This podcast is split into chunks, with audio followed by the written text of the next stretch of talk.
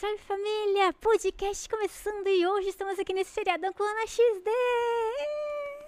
Linda, maravilhosa, o cabelo toda perfeita. obrigada, Ana, por ter aceitado o convite. Está, está aqui hoje com a gente nesse feriado, menina. Muito obrigada. Muito... Eu que agradeço o convite. Para mim está sendo maravilhoso estar aqui ao seu lado, passando esse feriadão. Ai, obrigada, Ana. Gente, antes da gente começar aquele bate-papo legal, deixa eu passar para vocês os nossos patrocinadores aí. PC Maroto, a maior loja de PC Gamers da América Latina. Acessem aí pcmaroto.com.br e usem o código de desconto, pessoal, hashtag JoseGamer5. Nitrix Energéticos também isotônicos. E a um, Galaxy, acessem pessoal, GalaxyBR, é, galaxybr.com. A Galaxy é a maior fabricante de GPUs, placas de vídeo do mundo, pessoal, mundial. Eles também têm monitores, topzeiras e periféricos. Recadinho também, a gente está no Spotify, digitem aí no Spotify Josi TV que vocês vão encontrar o nosso podcast. E se você é dono de um canal de cortes ou quer começar um canal de cortes, podem fazer cortes aqui, né, do nosso podcast. Só espere esse episódio terminar para vocês fazerem corte, beleza? Não precisa perguntar, nem pelo comentário do YouTube, nem na inbox aí do Insta. É só você fazer o corte, obedecendo aí, esperando o episódio começar, terminar, quer dizer, espera o episódio terminar. Você pode fazer o seu corte, belezinha? Bora lá na XD! Bora! E aí, menina? Da onde surgiu Ana XD?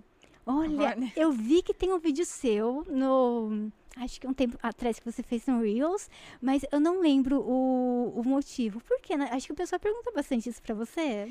Olha, você sabe o que eu acho? Que nem perguntam muito, não assim, pergunta. já é tão natural que a galera não, não fica tão fissurada, né? Sim. Mas é que surgiu uma situação em relação ao meu nome que fez eu, eu mesma refletir muito sobre isso e aí me fez gravar esse Rios, né? Mas basicamente o meu nome é Ana Paula. Sim. É, mas quando eu estava no ensino fundamental, ali na minha adolescência, eu já estava usando aparelho por pelo menos 10 anos. Nossa, 10 é. anos, menina! Meu Deus! Eu sempre tive os dentes muito, muito tortos, assim. Tanto que eu cheguei a usar aparelho antes de trocar os dentes. E aí eu tirei para trocar para os dentes permanentes e assim? voltou todos tortos novamente. E eu voltei a, a usar aparelho, tanto móvel quanto fixo, com o passar de todos esses anos. E eu tinha muito problema, assim, porque quando eu fui trocar de dente, o, a raiz dos dentes de leite, dos dentes permanentes, elas, elas se entrelaçaram e foi uma situação meio difícil. Acabou empurrando um dente para lá, um dente para cá e tal. E aí, durante toda a minha adolescência, minha infância e, e adolescência, é, eu tinha muita vergonha. Era aquilo que eu mais me envergonhava de mim mesma, era o meu sorriso. Ai. Não é, não é fala. É Nossa, eu sofri bullying. Eu comecei com. No, é assim, eu sempre tive os dentes. Agora eu usei aparelho e tal, mas eu tinha os dentes muito, muito tortos. E eu falava assim: nunca vou usar aparelho e ninguém vai me obrigar. Beleza? Comecei a fazer vídeos para o YouTube, lindo, maravilhoso. Ai, me zoaram tanto, me falaram tanto que me convenceram que meu sorriso era horrível, que eu tinha usar, que usar aparelho. Mas foi bom pra minha saúde, sabe? Uhum. Daí eu usei aparelhos aí, é, eu tirei faz acho que um ano e meio. Comecei com o fixo, mas meu Deus, menina do céu. Hoje eu fico feliz porque era muito torto. E na, quando eu era pequena, na minha infância, era muito caro. E minha mãe não tinha condições de pagar tal, né? Daí com o YouTube, graças a Deus, surgiu a oportunidade. Uma dentista se identificou com o meu caso, fez todo o tratamento para mim, doutora Lu. Beijos, minha linda. Eu terminei o tratamento usando Invisalign. Nossa, hoje eu sou muito feliz. Eu adorava meu sorriso e ele era super torto. Uhum. Imagina, adorava uma coisa que. Não, é, eu acho isso maravilhoso, assim, a gente se aceitar, né? Uhum. Eu acho que isso faz parte, mesmo que a gente queira melhorar eventualmente, a gente poder ter um bom relacionamento com a nossa imagem. Eu não tinha, né, no caso. Uhum. Então, assim, eu escondia o meu sorriso uhum. o tempo todo. Eu lembro que o meu pai, às vezes, até tentava fazer uma brincadeira ou outra, acho que até para deixar o assunto um pouco mais leve, mas eu fazia, haha, e aí eu ia me, esconder e chorava, sabe? Era um Ai, negócio bem, bem triste para mim. E tanto que, na verdade, eu uso, eu ainda faço tratamento uhum. até hoje por conta meio que em consequência de tantos anos de ortodontia, que hoje me levaram a ter problemas no maxilar. Então hoje faço hum. tratamento da ATM é, com uma placa e tal, que às vezes até coloco lá nos stories, enfim, Ai, porque faz parte. A fotinha que você tirou hoje de manhã, acho que você tava Exatamente, com ela. eu tava, porque eu, eu, tenho que viver com aquela placa praticamente, então no meio de um, de um tratamento bastante longo, que meu hum. próprio dentista falou, olha, é, se você não casar logo com o senhor XD, Ah, você tá. vai acabar casando comigo primeiro, porque aqui a gente vai alguns anos ainda. Então é difícil, assim, mas eu tive, então, um um relacionamento muito difícil com o meu sorriso. Só que com a vida, vinda da internet, é, isso facilitou um pouco, porque daí a gente tinha as formas de se expressar, não tinha os emojis, mas nós tínhamos as formas de nos, nos, é, expressar através de dois pontos e parênteses, ou dois Sim. pontos e um D, um P, né, com a linha pra fora. Ai, E aí tinha essa XD, carinha do, do. XD.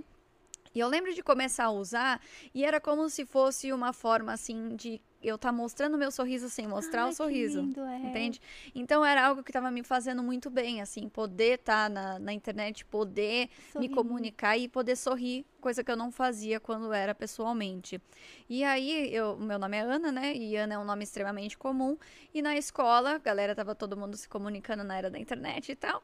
ah, o pessoal começou a me diferenciar de outras Anas através do XD, me chamando de Ama do- Ana do XD.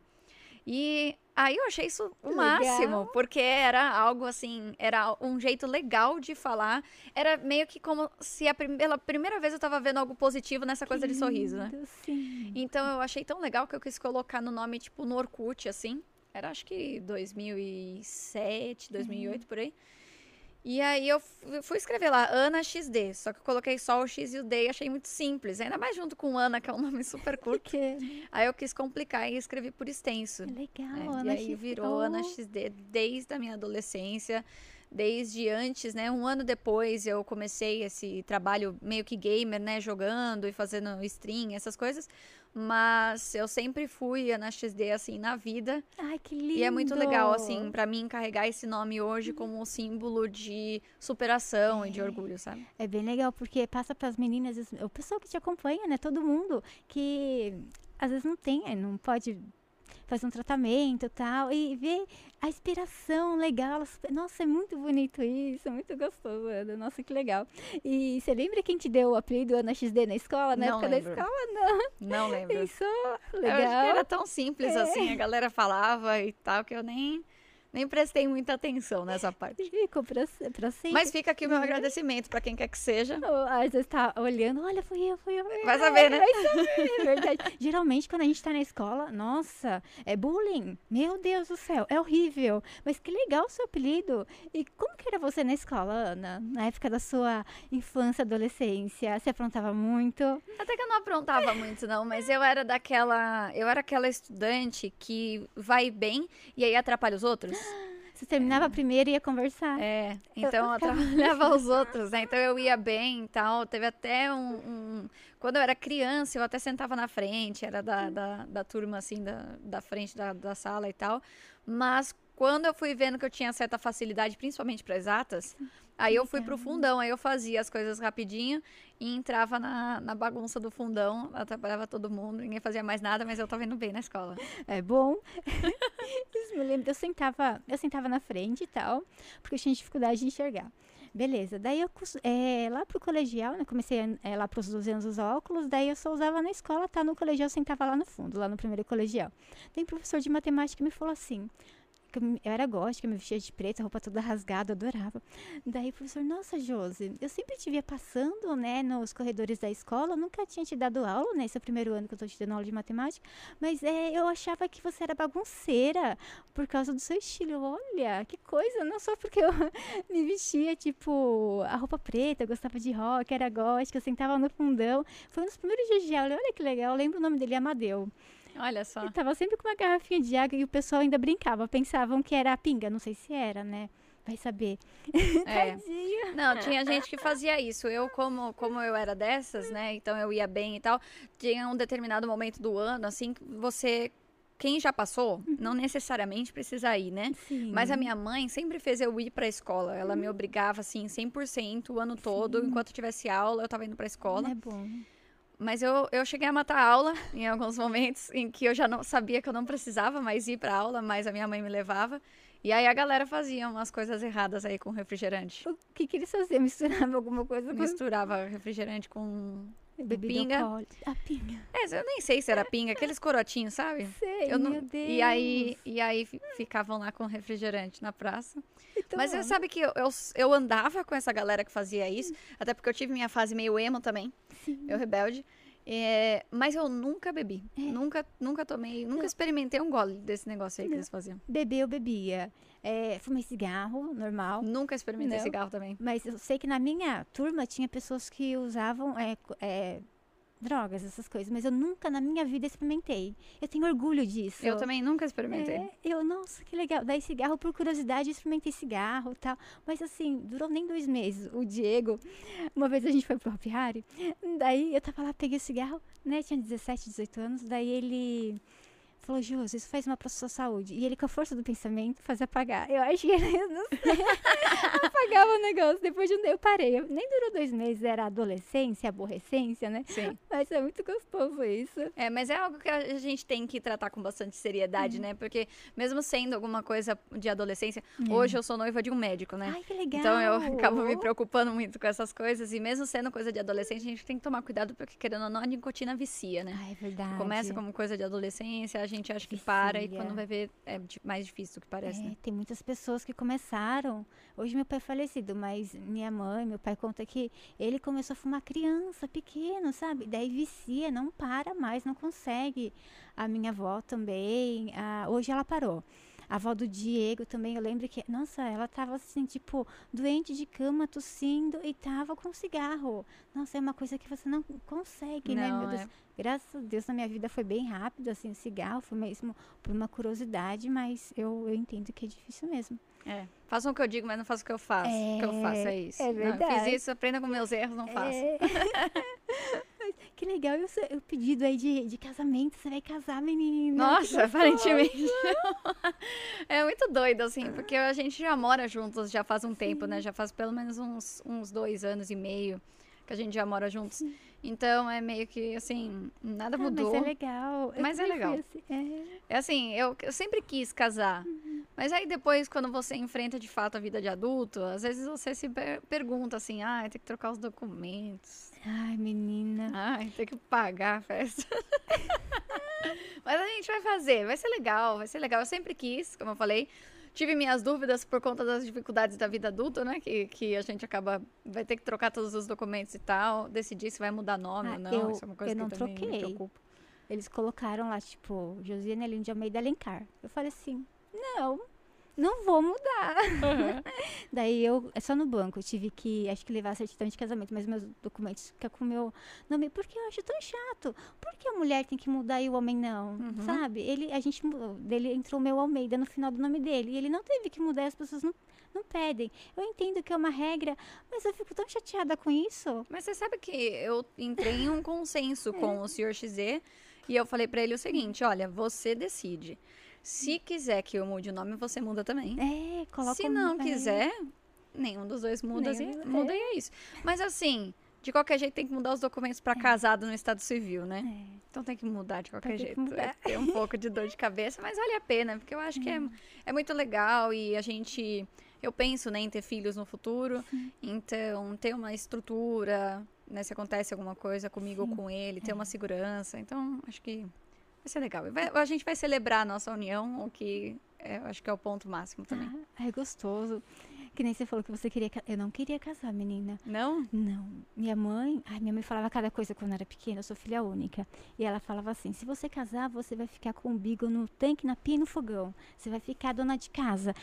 É horrível. Nossa, imagina você criança ouvindo essas coisas. Daí eu passei minha infância, adolescência inteira. Não vou casar, não vou casar, não vou nem namorar.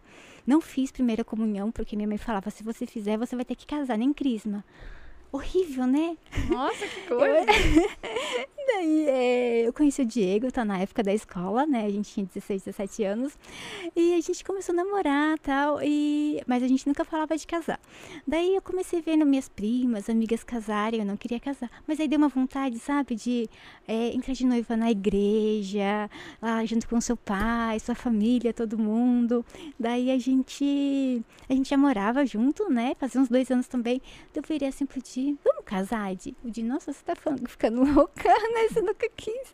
Deu, não, vamos casar, você topa? Ele topa, vamos. A gente marcou, casamos um ano depois. Foi lindo, foi muito gostoso e a experiência é gostosa. É, então. É, é eu quero casar daqui a mágico. uns dois anos. A gente, legal. a gente quer fazer mais ou menos a mesma data que ele me pediu em casamento. A gente quer casar, mas a gente vai esperar. E assim, eu até me surpreendo um pouco. Aqui o meu tapinha nas costas pro senhor XD. É, porque assim, eu sempre quis casar e eu até usava isso pra eu espantar Ah, a- os meninos. os meninos. É. Porque eu nunca fui muito de sair e ficar com a galera, né? Então eu fazia exatamente o contrário, eu espantava, eu Olha, arranjava coisas eu pra espantar. pra casar. Eu falava isso, eu falava, Eu tenho uma amiga que fala isso, mas é verdade. Ela espanta os rapazes. Exato, funciona, fica aqui a dica. Eu fazia muito isso, então alguém queria se aproximar de mim e tal, eu falava assim, olha, é o seguinte, eu quero casar. É. Eu não tô aqui pra perder tempo. Você gosta de mim o suficiente pra casar comigo, então a gente vê o que acontece. Se não, tchau. Já fazia assim. então Mas é acho bom.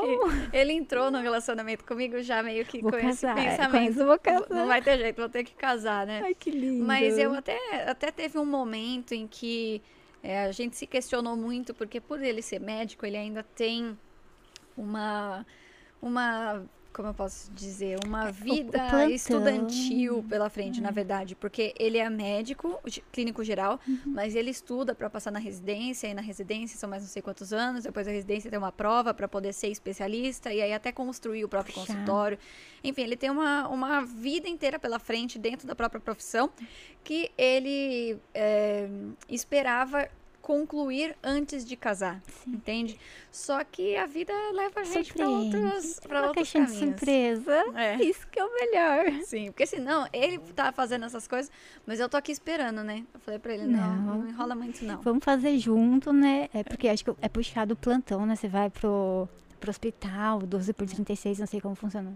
É puxado, mas a família entendendo é o que te dá força, né? Você Sim. é alguém forte do seu lado, é muito bom. Com certeza. É, gostoso. Como vocês se conheceram, Ana? Desculpa a pergunta. Não, imagina. É, então, na verdade, a gente se conheceu em um evento. Uhum. É, no meu primeiro evento de jogos, quando eu tava começando nessa carreira como caster, Uhum.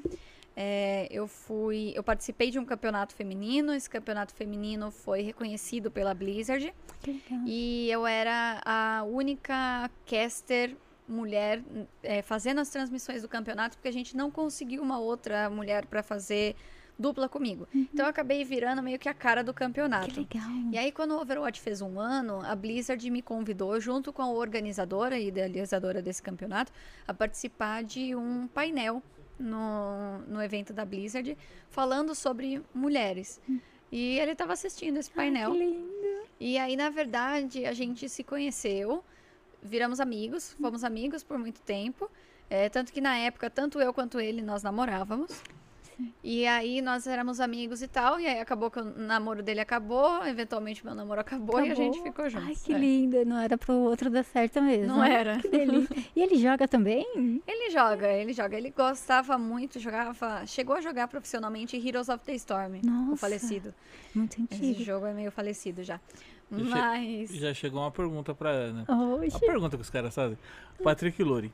Ana, você vai liberar o senhor XD pra despedida de solteiro aqui em Salvador? Oh, não. Não. imagina, gente, nunca. Nem sonhos, né? Acho que também ele não quer, porque é tão esquisito, né? É bom estranho ele não querer aquele. despedida de solteiro? Eu acho né? até meio esquisito, é, não sei, não sei. Eu achei engraçado em filme só. É, mas é que, de novo, a gente praticamente já tem uma vida de casados, né? Em, em defesa aqui da, da situação, né? Então, acho que a gente nem vai... Não conversamos sobre isso, então imagino que não vamos fazer, É, fazer nada disso. Faz alguma coisa junto, porque assim, por que se despedir de solteiro? Você, você gosta da pessoa, vocês podem fazer as coisas que vocês gostam juntos. Você não precisa ir lá num dia da sua vida, fazer um monte de besteira, né? E, né? É, não Eu sei. não sei como que é a despedida de solteiro, é que eu vejo Eu sei que assim, filmes, se fosse eu pra fazer, digamos que eu vou fazer a minha despedida de solteiro, eu ia ficar meio desconfortável, assim, entendeu? Eu ia- Muito Hollywood. Puxa, É, É é muito muito, Hollywood, né? filme, pelo que passa pra Acho gente. que eu ia querer ir embora, ia deixar pros outros e, e não Gente, aproveitem aí, não. o resto eu tô indo embora. Tchau, fui, né? Vou assistir filme com meu futuro esposo, né? Vai em casa, na sua casa, tá? Assistir um É, filme exato. gostoso. Vamos fazer um chá de casa velha, porque já não é mais. não- não- já nos mudamos juntos antes, então chá de casa velha, aquelas coisas mais. Oh, Isso é legal, chama os amigos e tal. É. Que gostoso. E como você iniciou é, como caster e apresentadora? Foi Então, nessa época da foi. Blizzard? Foi nessa época. Então, na verdade, eu tinha ido. Eu fazia, cheguei a fazer lives, cheguei a jogar na, na adolescência, mas eu não estava levando aquilo como realmente uma carreira. É, apesar de ser o começo da minha carreira, mas não não estava levando muito dessa forma. E aí eu fui para uma carreira tradicional, né, na verdade. Então eu terminei o ensino médio sem saber o que eu queria fazer da minha vida. E aí arranjei um emprego em uma escola e pensei, acho que acho que eu vou acabar fazendo isso daqui mesmo. Você era professora? Eu era, eu sou formada em pedagogia. Oh, que legal! É, Então eu fui legal. estudar pedagogia porque eu pensei assim, ah, acho que isso daqui dá pra fazer. E eu não quero mais ficar sendo assistente de professora. Uhum. Se é pra eu estar nisso aqui, então que eu seja professora, que eu vire Não, coordenadora, diretora, sim, enfim, dona, não diretor. sei. Eu já, É, eu já começo a sonhar. própria escolinha. É, eu já começo a sonhar alto, sabe? Porque eu sou meio ambiciosa. É. Então eu fui estudar. Aí eu fui estudar pedagogia. No último ano da pedagogia, eu sempre deixei claro para minha chefe que o que eu queria era crescer, eu não queria mais ficar sendo assistente, né? Mas eu não podia assumir uma sala de aula antes de ter o diploma. E o que a minha chefe fez foi me dar a responsabilidade de uma sala sem ser de um ano letivo. Na verdade, o que eu fiz foi ser a responsável pela turma do integral. Ah, Então as crianças estudavam o ano Que letivo mesmo de manhã e à tarde elas ficavam comigo. Ah, legal. Fazendo tarefas extras, tá? Exato. E aí tinha uma rotina que eu montava, as atividades e tal, mas era bem difícil, porque eu tinha crianças desde 2 até 7 anos. Meu, tudo junto. Tudo junto. Meu Deus, o de dois tá chorando e o de sete quer brincar. É, e se você faz uma atividade que é boa pro de 2, o de 7 tá entediado. Se É. faz uma pro de 7, o de 2 não vai conseguir fazer nada. Tem que meio que separar. Como você lidava com isso? Nossa, não sei. É uma boa pergunta. Mas assim, eu tinha duas assistentes, então Ai, nós bom. éramos em três, então funcionava até que bem, né? Porque eu conseguia. é, Na verdade, eu acabava normalmente planejando umas três atividades por dia. Porque era, um, era meio que a mesma atividade, mas com diferentes níveis. E aí eu dava esses níveis diferentes para as diferentes crianças. Mas assim, é, principalmente considerando a idade.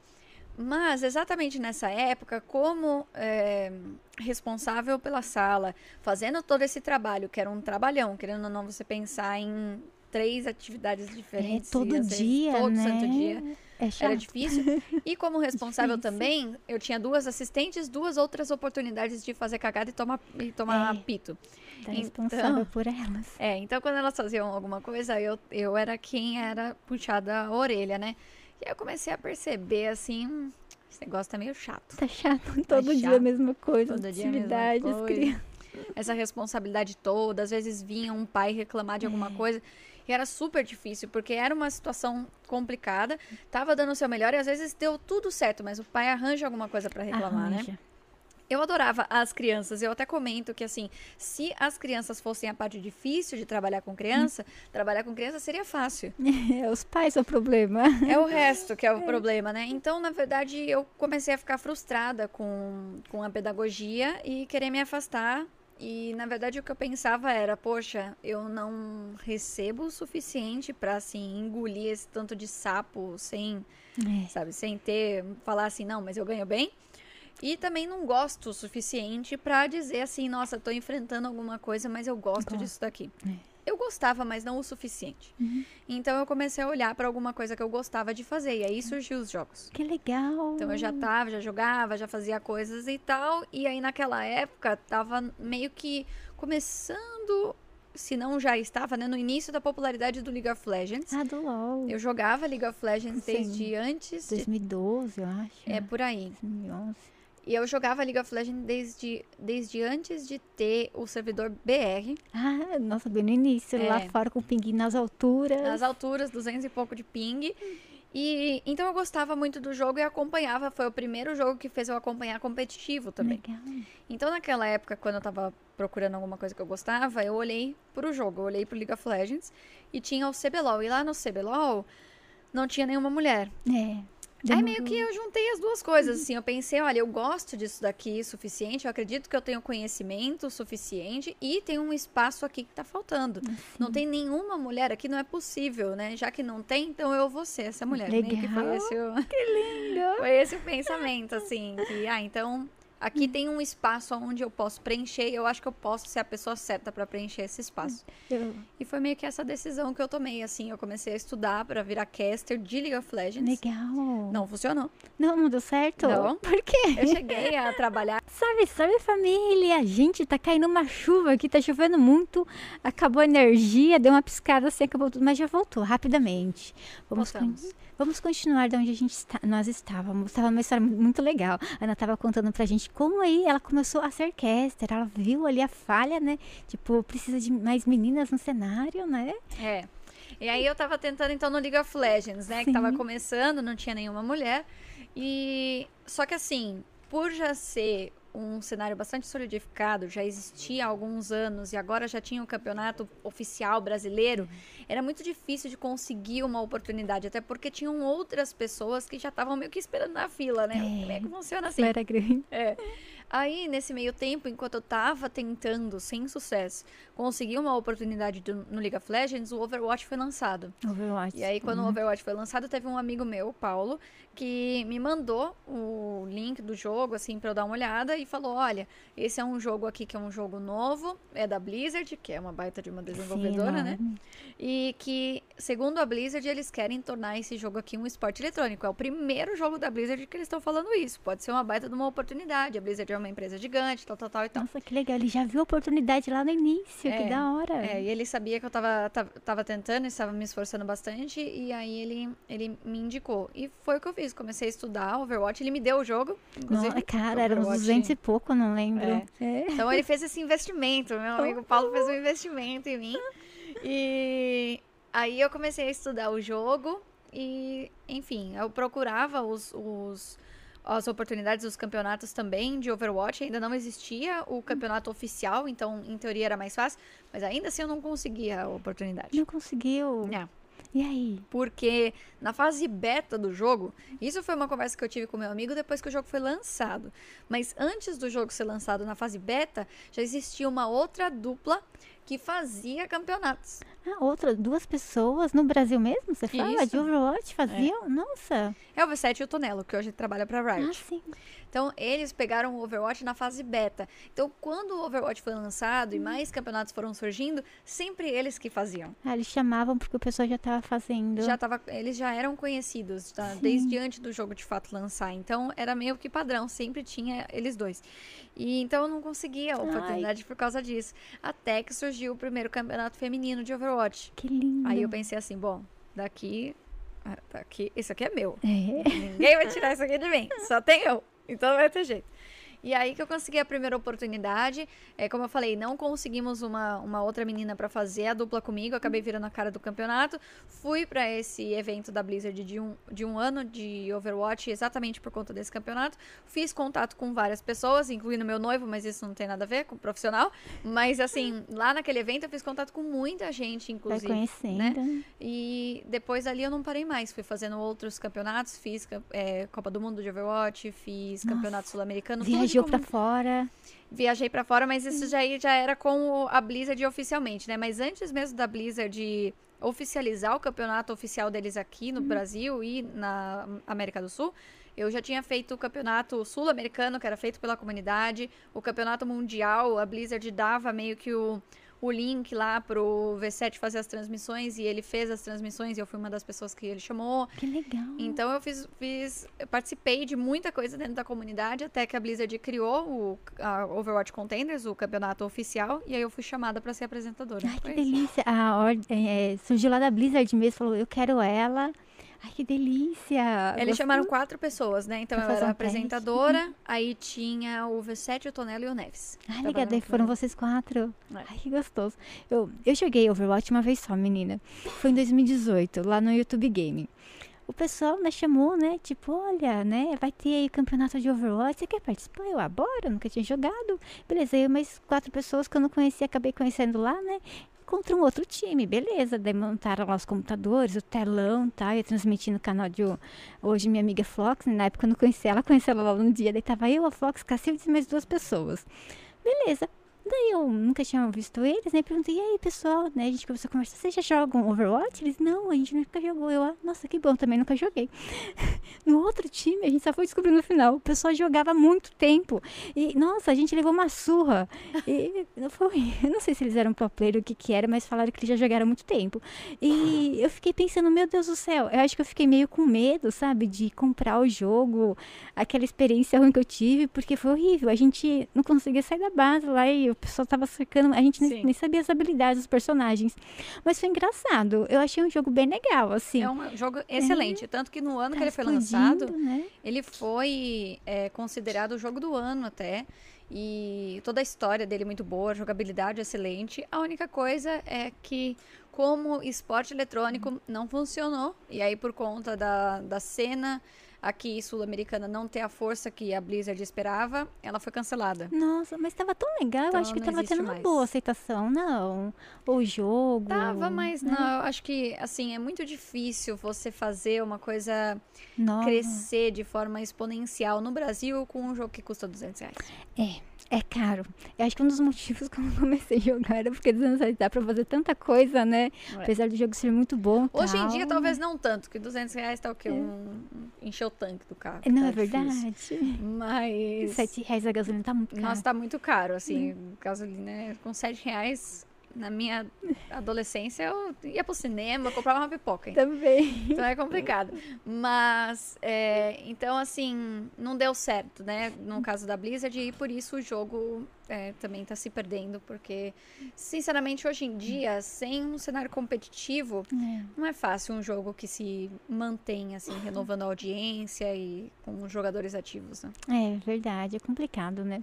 E eu vi que você foi do Overwatch pro Free Fire, menina. Como foi isso? Tipo, do jogo de PC pro celular, totalmente diferente. É, então, na verdade, então eu fui.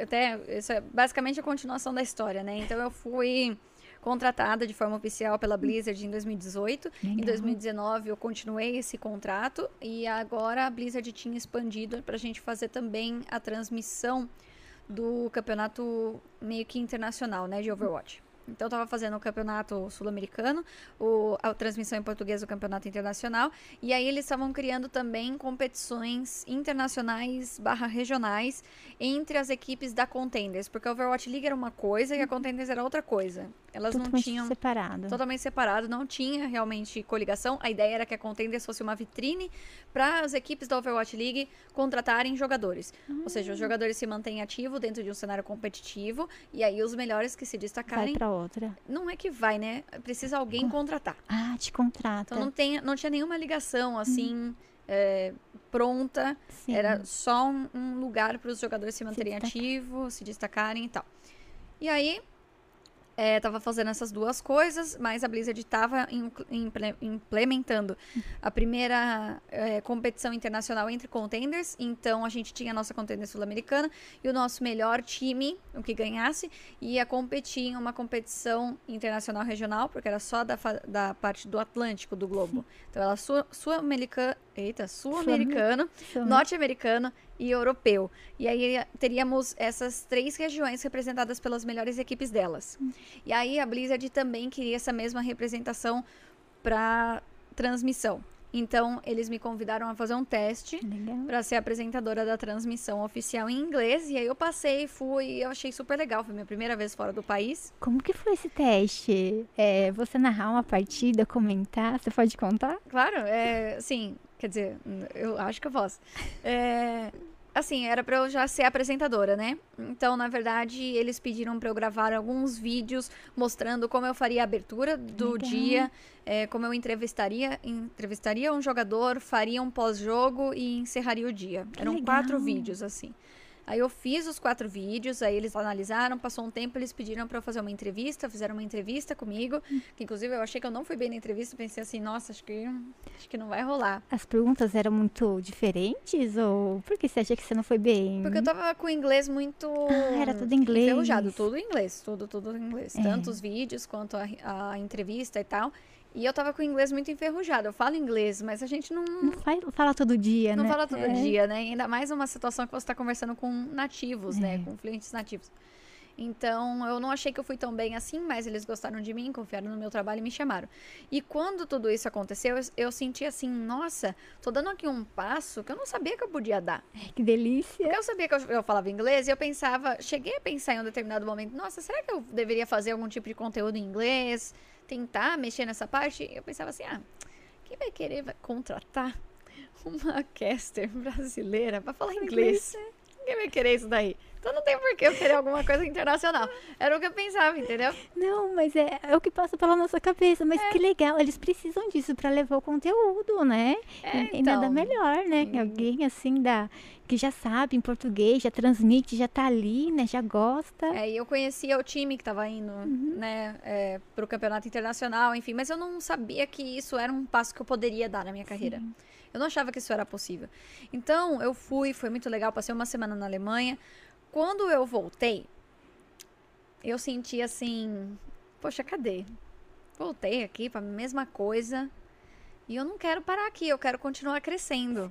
E eu não tinha, foi aí que eu percebi que eu não tinha mais para onde crescer dentro do Overwatch. Eu fazia já o maior campeonato sul-americano de Overwatch, ou seja, da nossa região, e eu também fazia transmissão em português do maior campeonato de Overwatch do mundo. Não tinha mais para onde eu querer, eu- É. o que eu querer fazer, já tinha entendeu? atingido tudo lá no Overwatch. Tinha. Até inglês já tava falando, né? Fazendo transmissão do Já campeonato. tava, é. Então, eu tava no topo do Overwatch e eu pensei, bom, eu quero continuar crescendo. Agora que eu senti que eu posso continuar crescendo, não quero voltar.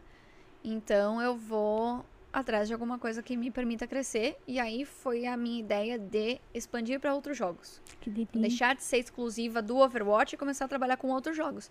E no meio dessa expansão, fiz BGS, fiz eventos, fiz outras coisas. E fiz um teste para ser apresentadora do Free Fire.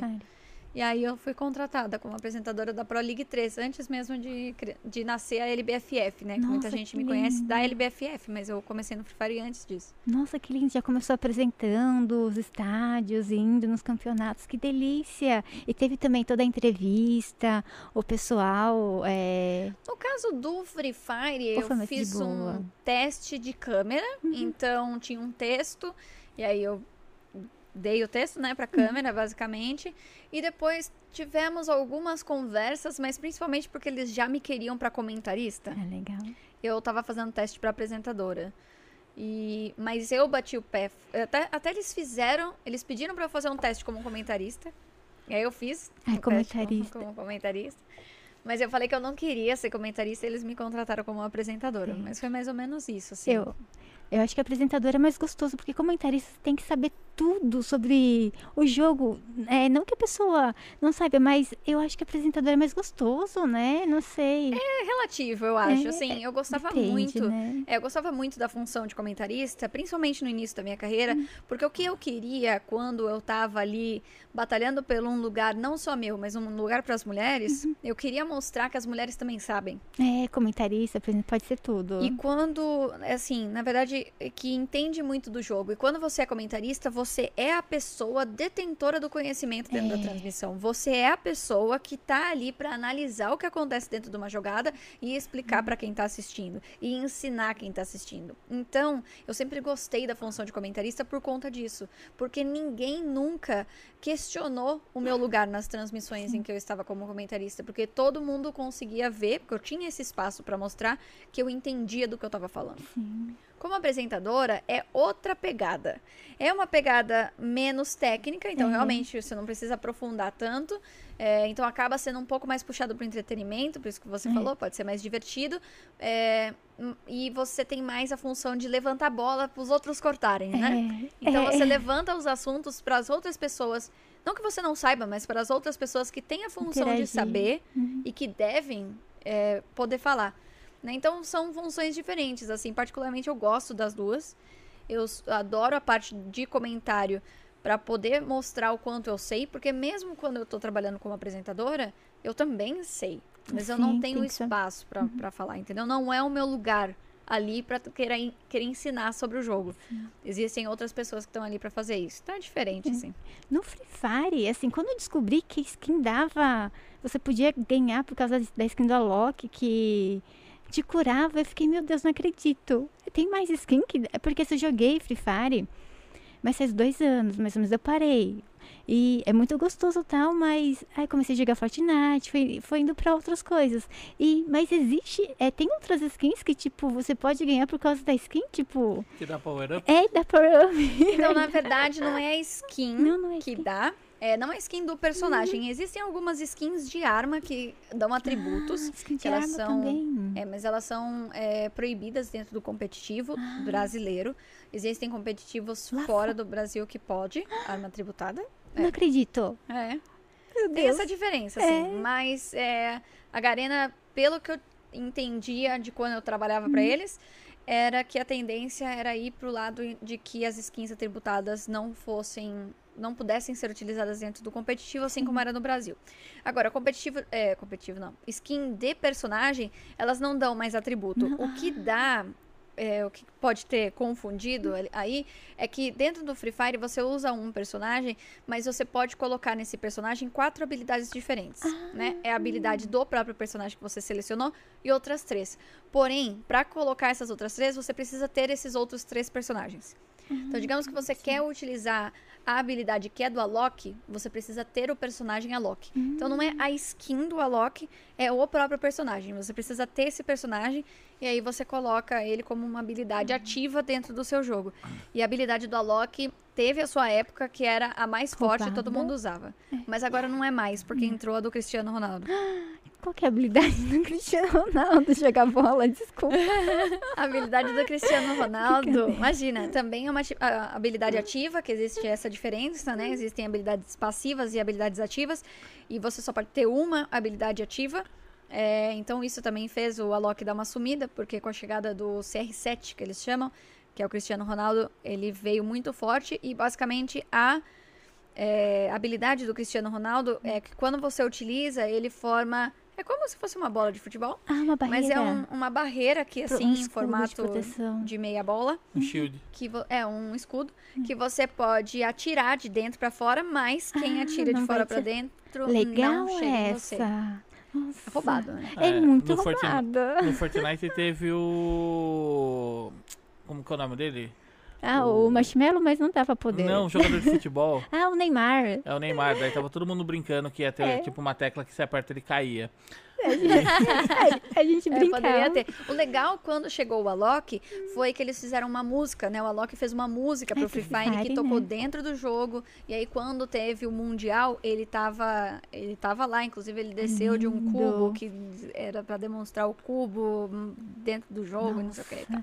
Nossa, que pegada que eles tiveram, né? De chamar o Alok, o Free Fire. O Free Fire acho que é um dos jogos é, mais jogados no Brasil, mobile, porque é fácil acesso, né? É legal. Nossa, que legal. Um jogo muito democrático. É. Mandaram um superchat aqui, ó. Léo Martins dos Santos. Serve, Léo. Ele acompanha o. Deixa eu ver. Acompanha a Aninha tem uns 3 anos. Gigante demais. Uau. Tem talento e muita dedicação. Não tinha como não conquistar o mundo. Saudades de uma bagun... como fala, saudades de uma baguncinha nas lives. Sucesso, meninas. Ai, obrigada. Que carinhoso. Que Ai, eu, eu fico até meio sem graça ainda quando eu só falo, eu ainda não sei lidar, assim. Até quando você encontra as pessoas pessoalmente, eu fico super assim, oi. Você é uma tímida. O pessoal sou. tá curioso aqui. Eles estão perguntando se você ainda tem os vídeos desse teste que você fez. Oh, Eu tenho no meu computador, Você eu tenho. guardou, Oh. que legal. Põe no canal. Não sei se Nossa, pode. será? Não sei se pode. Mas É. quem sabe um dia eu não coloco É, no... no futuro, no né? canal. Coloca, faz uma biografia, uma história de Onde tudo que começou tudo. aconteceu. Onde começou, nossa. Na verdade, assim, eu tenho os testes só pra ajudar aí também, né? Eu tenho os testes do Overwatch. Do Free Fire eu não tenho, porque foi teste presencial. Ah, é, mas do, do Overwatch acho que é o que eles querem, É, né? eu Ah, acho. tá. É, É que eu tô falando inglês lá. é, pra ver. Eu, tava, eu acho que eu a cara chamei... de medo, sei lá, vergonha. Eu acho que eu chamei o Sr. XD pra ele ser meio que o, o jogador que eu tava entrevistando. Aí era tipo assim, eu e o Sr. XD, ele respondendo em, em português, porque qual que era a ideia que eles pediram? Era eu estar entrevistando um jogador brasileiro, porque ia ter o time sul-americano, né? É, e era mais provável que fosse um time brasileiro, porque o Brasil era, no geral, O ganhava favorito. mais, o favorito. Então eles pediram para eu fazer essa entrevista fazendo uma pergunta em inglês, traduzindo em português pro jogador, o jogador me responder em, português, eu traduzia a resposta e, Nossa. entendeu? Então eu, é, então deve ser bem engraçado esse vídeo, Deve porque sou eu olhando pra cara do senhor XD, meu noivo, falando inglês, eu falando português, aí ele responde em português, aí eu tenho que traduzir o que ele fala e tal. Dá uma vontade de rir, mas você tem que segurar, né? Um É. negócio sério ali, meu Deus, céu, frio da barriga também. Sim. Nossa, eu antes tinha. Quando eu começamos a namorar, eu tinha vergonha de falar no telefone se ele tava perto. Eu falava, olha pro outro lado. Que boba. Eu tenho vergonha de falar inglês perto do senhor XD um pouco, assim. Ele fala muito bem inglês. É, ele, ele fez intercâmbio, né? Ele viajou pra fora. Então, ah, não sei. É porque eu sou meio tímida mesmo. Também. Não parece porque eu trabalho com esse tipo de coisa, mas eu, no geral, na minha, na minha vida, eu sou bastante tímida. É algo que eu não sei direito como que eu faço pra lidar com isso. Eu acho que é só porque eu gosto muito do que eu faço, mas eu, eu Uma- sou meio mais a minha, assim. Uma vez eu vi uma professora de inglês, né, no, que eu é, acompanho bastante canais de inglês no YouTube, e ela tava falando que um casal foi fazer curso com ela. Daí ela queria saber o nível de cada um. O rapaz já tinha morado lá fora, tal, e ela pensou que ele falaria melhor inglês que a, a esposa, a esposa namorada. E ela conversou individualmente com cada um e ela viu que ele falava muito bem. Ela tinha alguns erros na fala, mas ela escrevia muito bem e ela se ela eh, se destacou mais, sabe? Porque ela escrevia, às vezes, só na, na palavra, ela não sabia como pronunciava, mas ela eh, aprendia muito rápido. Eu, olha que legal, porque às vezes a gente pensa, ai, a pessoa estudou lá fora, né? Fez intercâmbio, a gente fica com medo. Não, mas se você tem ali uma base, se você escreve o, o falar, eh, depois fica mais fácil. Olha que legal, me deu É, mas força. sabe que eu não, eu não escrevo, eu não sei escrever bem em inglês, não. Não, porque quando eu fiz aula, eu queria falar mesmo, eu queria me comunicar. Sim. E eu acho, particularmente, que eu sou melhor de inglês do que o meu, o meu noivo. Mas ele não vai admitir isso. É, eu acho que sim, também acho É que porque eu consumo mais conteúdos Filmes em inglês, entendeu? Uhum. Filmes e séries em inglês, sem legenda. é, querendo ou não, já. Hoje em dia eu treino muito mais o meu inglês também, porque hoje eu sou jurada da premiação internacional, né? Hoje mesmo, antes de vir pra cá, eu tava numa reunião. Que linda. E aí a gente tem que falar inglês e tal. Então eu acho que eu uso muito mais. Eu acho que eu sou melhor de inglês do que ele, mas eu tenho vergonha não só de falar com ele, mas de falar com as pessoas. Aproveitando o é gancho, esquisito. perguntaram: que série que vocês estão assistindo ultimamente? Oh, é verdade, que série Se você vocês tá estão assistindo alguma assistindo, coisa. Então, é, eu assisti. Ai, gente, é porque eu amo reality show, né? Uhum. Eu sou apaixonada por reality show. Então, eu assisti recentemente The Circle, que saiu uma temporada nova dos Estados Unidos. Esse circo eu não, não assisti. Nunca Fala sobre assistiu? o quê? Não. É meio que uma competição de popularidade.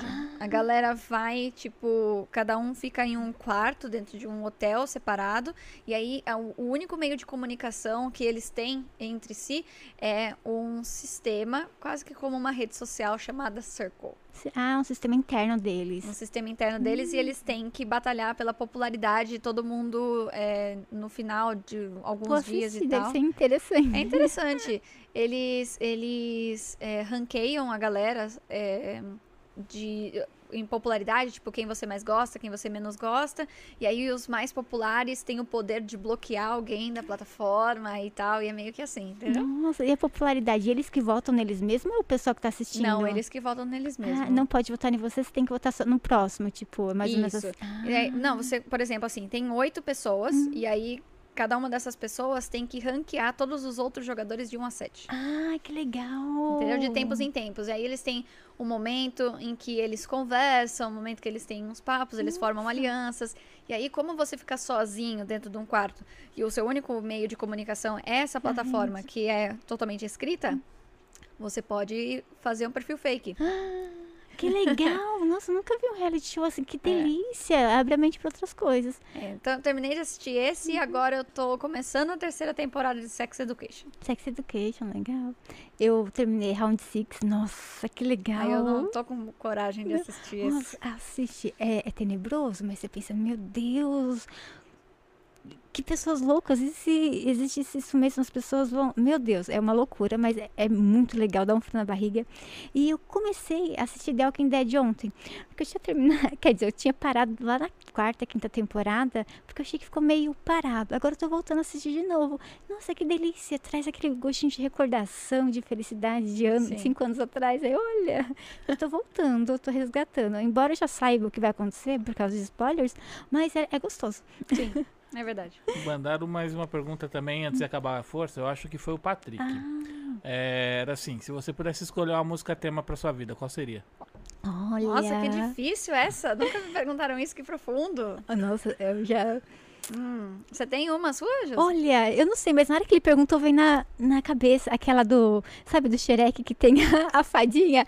I, I, I am a hero. Na, na, na. Ah, não sei cantar. Eu não lembro. É que eu também sou péssima Olha, eu não Mas lembro. é linda, que fala que ele é um herói, sabe? É Aham. muita energia. Daí na hora que ele falou, tum, veio na cabeça. Nossa, eu não sei. Eu vou ter que ficar devendo essa daí. Vou pensar. Quem sabe até o final vem alguma música na cabeça. É porque com música, eu sou muito assim. Eu sou péssima. eu sou muito assim. Eu gosto de uma música, Uhum. aí eu escuto ela 500 mil vezes até eu enjoar e aí eu nunca mais escuto. Então, assim, não tem nenhuma que eu falo assim, nossa, essa música não tem, porque já passou, já foi. Eu geralmente não lembro, não lembro o nome de artista, essas coisas, mas sei lá, eu sou meio ruim pra música, o que tá tocando, geralmente são as coisas antigas que a gente se recorda, que Sim. tá ah, já sei conhecer. Não, não conheço. Fala pra mim, eu vou procurar, porque é bem assim. Quando lançou Despacito, meu Deus, menina, lembra Despacito? Lembra? Nossa, eu escutei a a- no ritmo dele lá, né? Não sei espanhol, não lembro. E, nossa, escutava paródias. E não saía aquela música da cabeça. Nossa, acho que eu fiquei dois dias sem dormir ouvindo a, a música dele na minha cabeça. Eu, meu Deus, eu quero parar de ouvir essa. Eu não Sim. aguento mais. Tem uma música que agora veio na minha cabeça enquanto você tava falando, que é muito boa e que eu adoro essa música, que é chama Hey Mario. Hey, Mario. Mario. Hey, Mario. É, do, é sobre o jogo Mario. Ai, que legal. música. Ele fala, fala assim, né, em inglês, tá? Mas ah, fala assim, Mario, é, é que é Get Your Shit Together, bro. Ai, que legal. É, como é que você traduz isso? Ah, pegue a sua... Se vira aí, vamos superar, alguma coisa assim. É, você precisa saber é, que é, essa pitch não vale as vidas extras. Ai, que linda! É verdade, às vezes não vale, né? Às vezes ele tá ali batalhando, mas não é É aquela que uma. ainda. Então, na verdade, é porque é uma música meio que falando pro Mario, porque, né, querendo ou não, o jogo do Mario, ele tá sempre indo atrás de salvar a É. Peach, né? E a música fala meio que pro Mario parar de ir atrás da Peach, porque ela não, não vale tudo vale. isso, que ela não gosta dele de verdade, e que ele devia ser que nem o Luigi, que tá de boassa. É, o Luigi, ninguém meio queria jogar com o Luigi. Nossa, eu sempre queria jogar com o Mario. E quando tinha alguns jogos que dava pra jogar com a Peach, com, com- com- com- o cogumelo, eu adorava, adorava a Peach lá, a roupinha assim, toda fofinha. Olha que Sim. coisa É essa linda. aqui? É essa mesmo. Ah, depois Essa é manda pra mim, pra me ouvir. Não.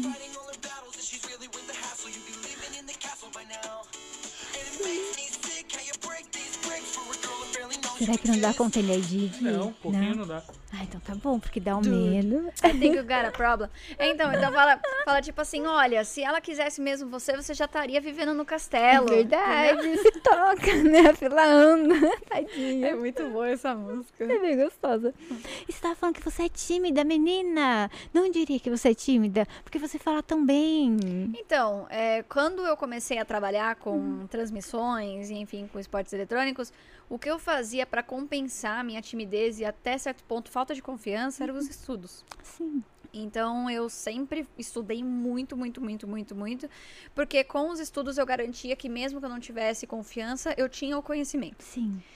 Então, hoje, isso se tornou meio que a minha característica. Eu estudo muito, independente do que eu for fazer. Se alguém me contratar para fazer um evento de cubo mágico, eu vou estudar o cubo mágico Sim. como se eu fosse fazer um PhD em cubo mágico, sabe? Descobri tudo sobre É. ele. Mas no começo da minha carreira, eu fazia isso exatamente para tentar quebrar essa barreira da timidez e da falta de confiança. Então, assim, hoje eu tenho muita confiança no que eu falo, na verdade, porque eu construí tudo isso através de muito estudo, através de muita experiência. Então, eu sou bem mais tranquila, fora que. Querendo ou não, quando eu comecei a querer trabalhar com isso, eu queria trazer representatividade. E eu meio que carrego essa responsabilidade nas minhas costas para tudo que eu faço. Sim. Então, o tempo todo, eu estou o tempo todo pensando que se eu estou em algum lugar, eu estou representando uma mulher, ou eu estou representando, por exemplo, um jogo que eu já trabalhei, ou eu estou representando as pessoas que trabalharam comigo, ou o meu país, no caso de reconhecimento internacional. E meio que é nisso, assim, sabe? Então, eu tô sempre querendo falar com muita propriedade e expor aquilo que eu sei, Mas é, se é numa situação fora disso, fora de trabalho, uma situação mais social, nossa, eu, eu fico muito constrangida. Eu também fico no cantinho, mas eu tento ir, porque senão eu vou ficar, sabe, lá. Tinha muita vergonha de quando eu encontrava pessoas que acompanhavam o trabalho, acompanham, eu tinha muita vergonha de tirar foto, sabe? Eu tenho? Eu De tenho. E ainda mais vindo, incomodar. no, vindo no- do Free Fire. Porque no Free Fire, a galera que bomba no Free Fire bomba muito, né? Bomba. E aí, eu sabendo que eu tava, trabalhava com Free Fire na maior competição de Free Fire do, do país tal. é, mesmo assim, quando eu encontrava as pessoas do Free Fire, eu ficava, nossa, o que, que essa pessoa pensa de mim? Que- Quem sou eu na fila do pão pra essa pessoa, sabe? Porque a galera do Free Fire, todo mundo cresce muito. Então, você nunca sabe a partir de que momento a percepção muda de quem é grande e quem não é, entende? Não sei. Daí, Então, eu, eu, eu não sei. é, daí a gente começa a pensar assim, daí pensa, nossa, o que ela vai pensar de mim? Eu Fora que eu morro de pensava- medo das pessoas acharem que eu tô querendo alguma coisa. É. Nossa, se alguém achar que eu quero, sei lá, bom, entrar no hype de alguém, não sei o que, eu tenho pavor Mas disso. por causa de uma foto, às vezes você acha conversando, Não, jura? qualquer, de qualquer jeito. Eu tenho medo de me aproximar, assim. Por isso que é- isso é muito problema na cabeça, né? Ah, não. Assim, quando eu comecei, eu, eu conhecia os irmãos biólogos, sabe? Sim. Que eram bem maiores que eu, mas eu era pequenininha. Nunca pediam nada. Eles que falaram, Josi, publica na minha página, faz isso, a gente te ajuda. Mas eu tinha muita vergonha, porque vão pensar que eu tô me aproveitando. Eu publicava na página deles, eles me deram a abertura, falaram, Josi, faz, mas eu nunca pedi, sabe? Porque, nossa, Nossa, tanto que no início eles brigavam com ela. Porque assim, ela publicava um vídeo e ela não colocava na É. Não página colocava. deles. Daí eles Eles dois dias depois e aí eles pegavam e colocavam lá e falavam, por que, que você não pôs? Você entendeu? Mas- tipo, é pra você pôr. Eu compartilho desse É, sentimento. É muita muito vergonha. difícil lidar, lidar assim com isso, porque. Ainda mais porque até certo ponto a gente também faz isso. Eu mesma, eu presto atenção às vezes se alguém tá se aproximando porque quer conversar comigo ou porque quer alguma outra é, coisa. a gente fica pensando nisso. A gente fica, então é difícil, porque do mesmo jeito que eu fico pensando se alguém tá fazendo isso comigo, eu fico achando que tá todo mundo achando que eu tô fazendo isso também, entendeu? É. Então eu fico, eu fico quietinha na minha e tenho dificuldade. Fora que, é, querendo ou não, a galera que hoje em dia tá nesse meio dos jogos, normalmente é uma galera mais nova. É, são bem Eu já não me encaixo mais nesse estilo de vida, entendeu? Eu não bebo, não fumo, eu não, eu não vou pra balada, Os eu tenho um noivo. memes, né? É, então, eu, eu tenho um noivo, eu não moro com os amigos, eu nunca tive isso, né? Então é, é difícil, assim, também achar um lugar pra você se identificar. Então, por isso que eu normalmente eu me coloco aonde eu vou muito mais como a responsável que tá ali pra representar Legal. algo do que, tipo assim, a pessoa que tá aqui pra socializar, entendeu? Tenho Sim. dificuldade. Não. Eu, eu gostaria de melhorar nisso, pra ser honesta, mas é um processo. Acabei de É um nisso, você descreveu. É, então, é um processo. É um processo. Ah, eu tô- Quem sabe eu vou voltar pra terapia e a gente resolve isso daí. Porque, olha, Eu tô tentando superar. Outro dia o Dudu Nobre veio aqui. Eu reconheci ele, tive vergonha. Daí eu demorei uns 10 minutinhos. Daí eu falei, posso tirar uma foto? Ele, claro, tira a máscara e tal. A gente tirou uma fotinha. Porque depois eu cheguei em casa e ia pensar, nossa, eu perdi a oportunidade de tirar uma foto com o Dudu Nobre. É, ou não pode deixar passar. Não pode. Não pode. Daí eu pensei, é só uma fotinha. Às vezes pode ser meio console. Eu fico com medo de atrapalhar a pessoa. Mas eu acho que a pessoa gosta. Tipo, eu não tá almoçando, não tô interferindo ali na. Ela, ele tava ali, Sim. tranquilo de boa, brincou ali. no Às vezes é além da foto. Às vezes é tipo assim, é alguém que entende você, é alten- alguém que vem do próximo, do, do mesmo meio, alguém que vai se identificar com você em algum momento na conversa. Mas você fica se sentindo meio que. É meio peixe fora d'água, né? Pois é. Mas esse negócio de pedir, ah, divulga meu vídeo e tal, nunca foi minha cara, meu Deus ah, do não, céu. não Não, coragem disso. não dá. Eu até fico pensando, como as pessoas têm coragem, né? De Uma vez o que eu fiz, coisas. me deu a louca, não sei o que, que me deu aquele dia, que uma vez eu mandei mensagem pra um rapaz do, do, do Free Fire, falando pra ele me trazer um iPhone dos Estados Unidos, que eu queria, eu queria um iPhone. Ele pediu alguma coisa pra vocês? Não, ele nunca, ele nunca, ele nunca me respondeu depois dessa mensagem. Mas Sério? como começou o assunto? Era zoeira. Não, não começou assunto nenhum, era nos stories, eu respondi, ele falou nos stories lá que, que ia pros Estados Unidos, eu falei, ô, traz um iPhone. Traz o iPhone. É iPhone zoeira. pra mim? Não, não era zoeira não, tava falando sério, eu mesmo um. Ah, não, é brincadeira. Vai que ele queira trazer, né? Então, não, porque eu queria pagar, mas é que não dava pra eu comprar aqui do, do Brasil, tava, né? Muito Tava caro. É. Então eu pedi, mas daí ele nunca mais me respondeu. depois. Eu acho justo ele não ter me respondido, porque foi muita folga minha. Mas é muito Às engraçado. vezes eu faço umas coisas. Não, eu não lembro agora, É mas. que nem você mandar mensagem pro Pro Flow. É isso, entendeu? Às vezes dá louca na gente, acontece. Eu tava contando pra Ana. Ai, como que começou o podcast? Eu já falei isso nas lives, mas quando eu jogava Fortnite. No podcast acho que eu não falei. Tipo, foi em julho desse ano, tava descendo eu e o Diego aqui pra São Paulo, de tava dirigindo, e eu tava é, ouvindo a música do Queen, Don't Stop Me Now. É uma música muito feliz, eu depois descobri que é uma das mais felizes, sei lá, mundialmente. E quando eu ouço essa música, me dá vontade de fazer e falar coisas que eu não falaria na minha vida normal, porque eu sou tímida. Eu mandei uma mensagem pro Flow, lá pro privado do Insta. É nóis, Flow! mandei assim, te mando. E aí, quando vocês vão me chamar pro seu podcast? Tá vendo? vergonha. Às vezes a gente tem esses lapsos. mandei e tal. Daí eu vim pra São Paulo, fiz as coisas, voltei à noite, tava deitada na cama. Daí eu falei pro Di, né? Pensei, será que eu falo pro Di? Ah, deixa eu falar, né? Ele vai me chamar bobona, né? Mas tudo bem. Então, eu mandei a mensagem pro Flow, perguntando quando vão me chamar pro, podcast. Di falou assim, Josi, você é boba. Eu, ah, Di, mas foi só uma mensagem, eles nem vão ler. Daí o Di falou assim, não, Josi, vamos começar seu podcast, o que você acha? Eu, nossa, bora. Mas como? Não, amanhã a gente fala. Daí ele conversou com o pessoal da BKS e tal. Na mesma semana, no sábado, já tava em reunião. Só que demorou 28 dias pra eu começar, porque o carro ficou é, com problema na oficina. Mas começou assim, foi do dia pra noite. E hoje eu penso, se eu não tivesse mandado aquela mensagem pra eles, talvez hoje eu não estaria aqui. Se Tá eu não vendo? tivesse falado pro Di, Eu, eu, A eu tô aqui pra falar que bobagem. hoje eu tenho um iPhone. não foi ele. Não foi. Não veio dos Estados Unidos. Não veio dos Estados Unidos. Comprei na Black Friday, mas tá tudo bem. Ai, menina, mas é muito legal essas coisas assim. Que às vezes a gente acha boba, mas é. Ah, o mundo precisa dessas coisas. Às vezes a gente precisa dar, dar uma dessas e, Vamos viajar. E faz parte, faz Né? parte. Pior que trazer coisa dos Estados Unidos é muito bom, né? Tipo, É, no final do então. mês, o, o Raul vai pra lá pra, pra Ah, trazer é. um setup todo novo pra gente. Pra... Câmera tal. podcast. Então tem que é. pedir mesmo, tá vendo? O problema é que eu não conhecia ninguém que ia. Só, eu só vi os stories e falei assim, ah, já vi ele pessoalmente, talvez ele me Você ajude. conhece um site que chama Grabber.io? Grab, é bom. É Não. É um site de mochileiro É. que vai Eles pros Estados Unidos e vem pro E Brasil. eles cobram uma taxinha de você. É assim, você paga, é é, tipo o mercado paga por dentro do Grabber, mas você só libera o dinheiro quando ele tá, a pessoa tá na sua frente com o produto te entregando. Então você libera o dinheiro pra ela junto com a taxinha. Que legal. O Grabber Você- segura o pagamento, É. você entendeu? Aí você qualifica a pessoa. É. É, um, um site que intermedia com mochileiros pra trazer pra você. Eu vou atrás desse, Vê, é muito bom. Não preciso mais do iPhone, mas quem sabe Outro- outra coisa. outros modelos, outros, outras é. coisas. Daí o site te dá, tipo, uma lista de pessoas com valores, sabe? Daí você vê a pessoa que. a data dela de viagem, os valores Vira, que mais vira um se leilão, né, também, né? Fica assim você. o, o seu pedido lá, e aí vários mochileiros começam a falar, ó, te, te trago a 10%, eu tô- te trago a 5%, você entendeu? E você Ah, escolhe. entendi. É bom. Interessante. Daí você combina em algum lugar, tipo no shopping movimentado, né? Pra se encontrar, a gente sempre faz isso. E sempre foi de boa. Que legal. Tranquilo, é. Vou procurar mesmo, porque é um, um- uma ajuda. boa alternativa É. aí. Mandar um Poderia ter me, ter A- me salvado de um bom constrangimento. É, assim. Atenas, é, se você vê o podcast, patrocina a gente. Patrocina nós. Ela é a dona do. Grabber. Oxe. Patrocina a Ana também, ela vai começar a usar aí, ó. É nóis. Tamo junto. A Ana tem histórico aí, ela já É. precisou de iPhone de fora, Já de fora. não conhecia. O Grabber teria gra- resolvido. É. Seria.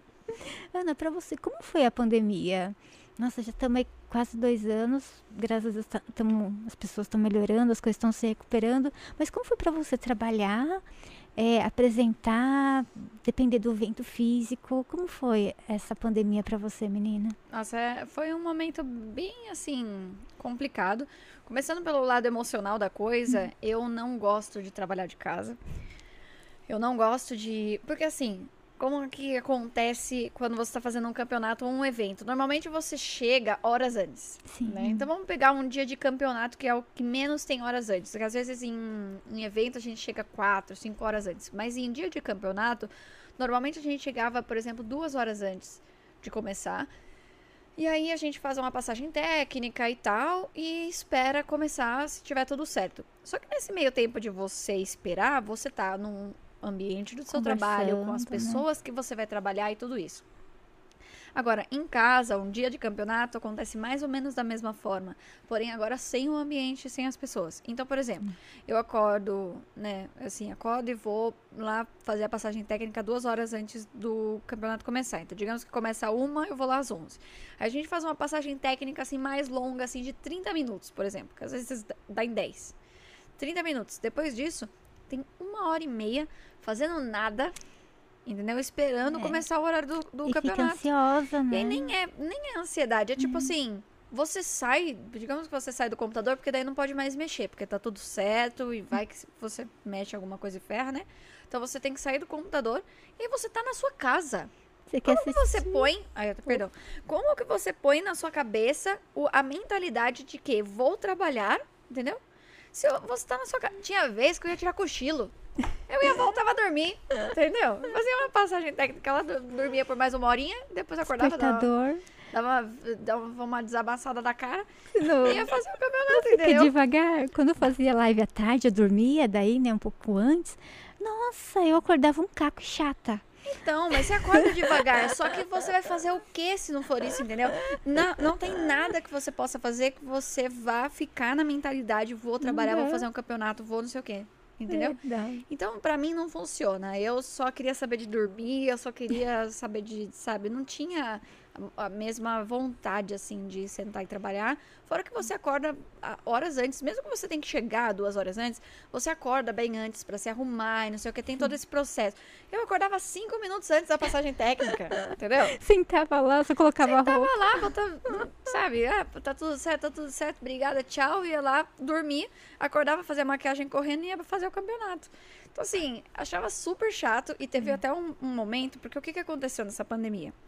O meu noivo é médico, Sim. então a gente sabia que, inconsequentemente, ele teria contato com o vírus.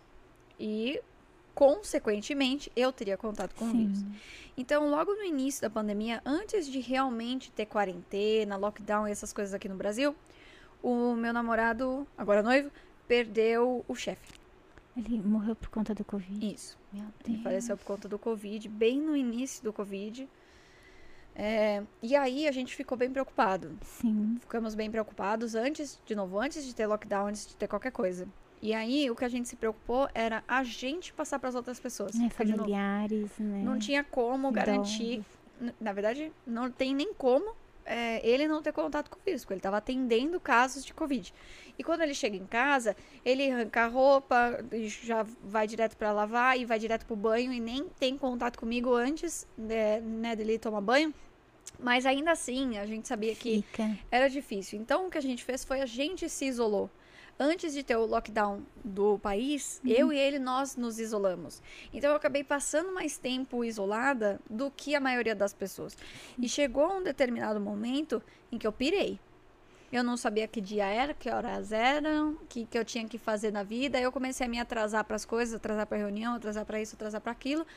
Até a hora que eu falei assim, chega, não, pra mim não dá mais. Eu tenho que viver, eu tenho que ir ao mercado, que seja, porque a gente fazia tudo online, né? Então a gente não saía de casa.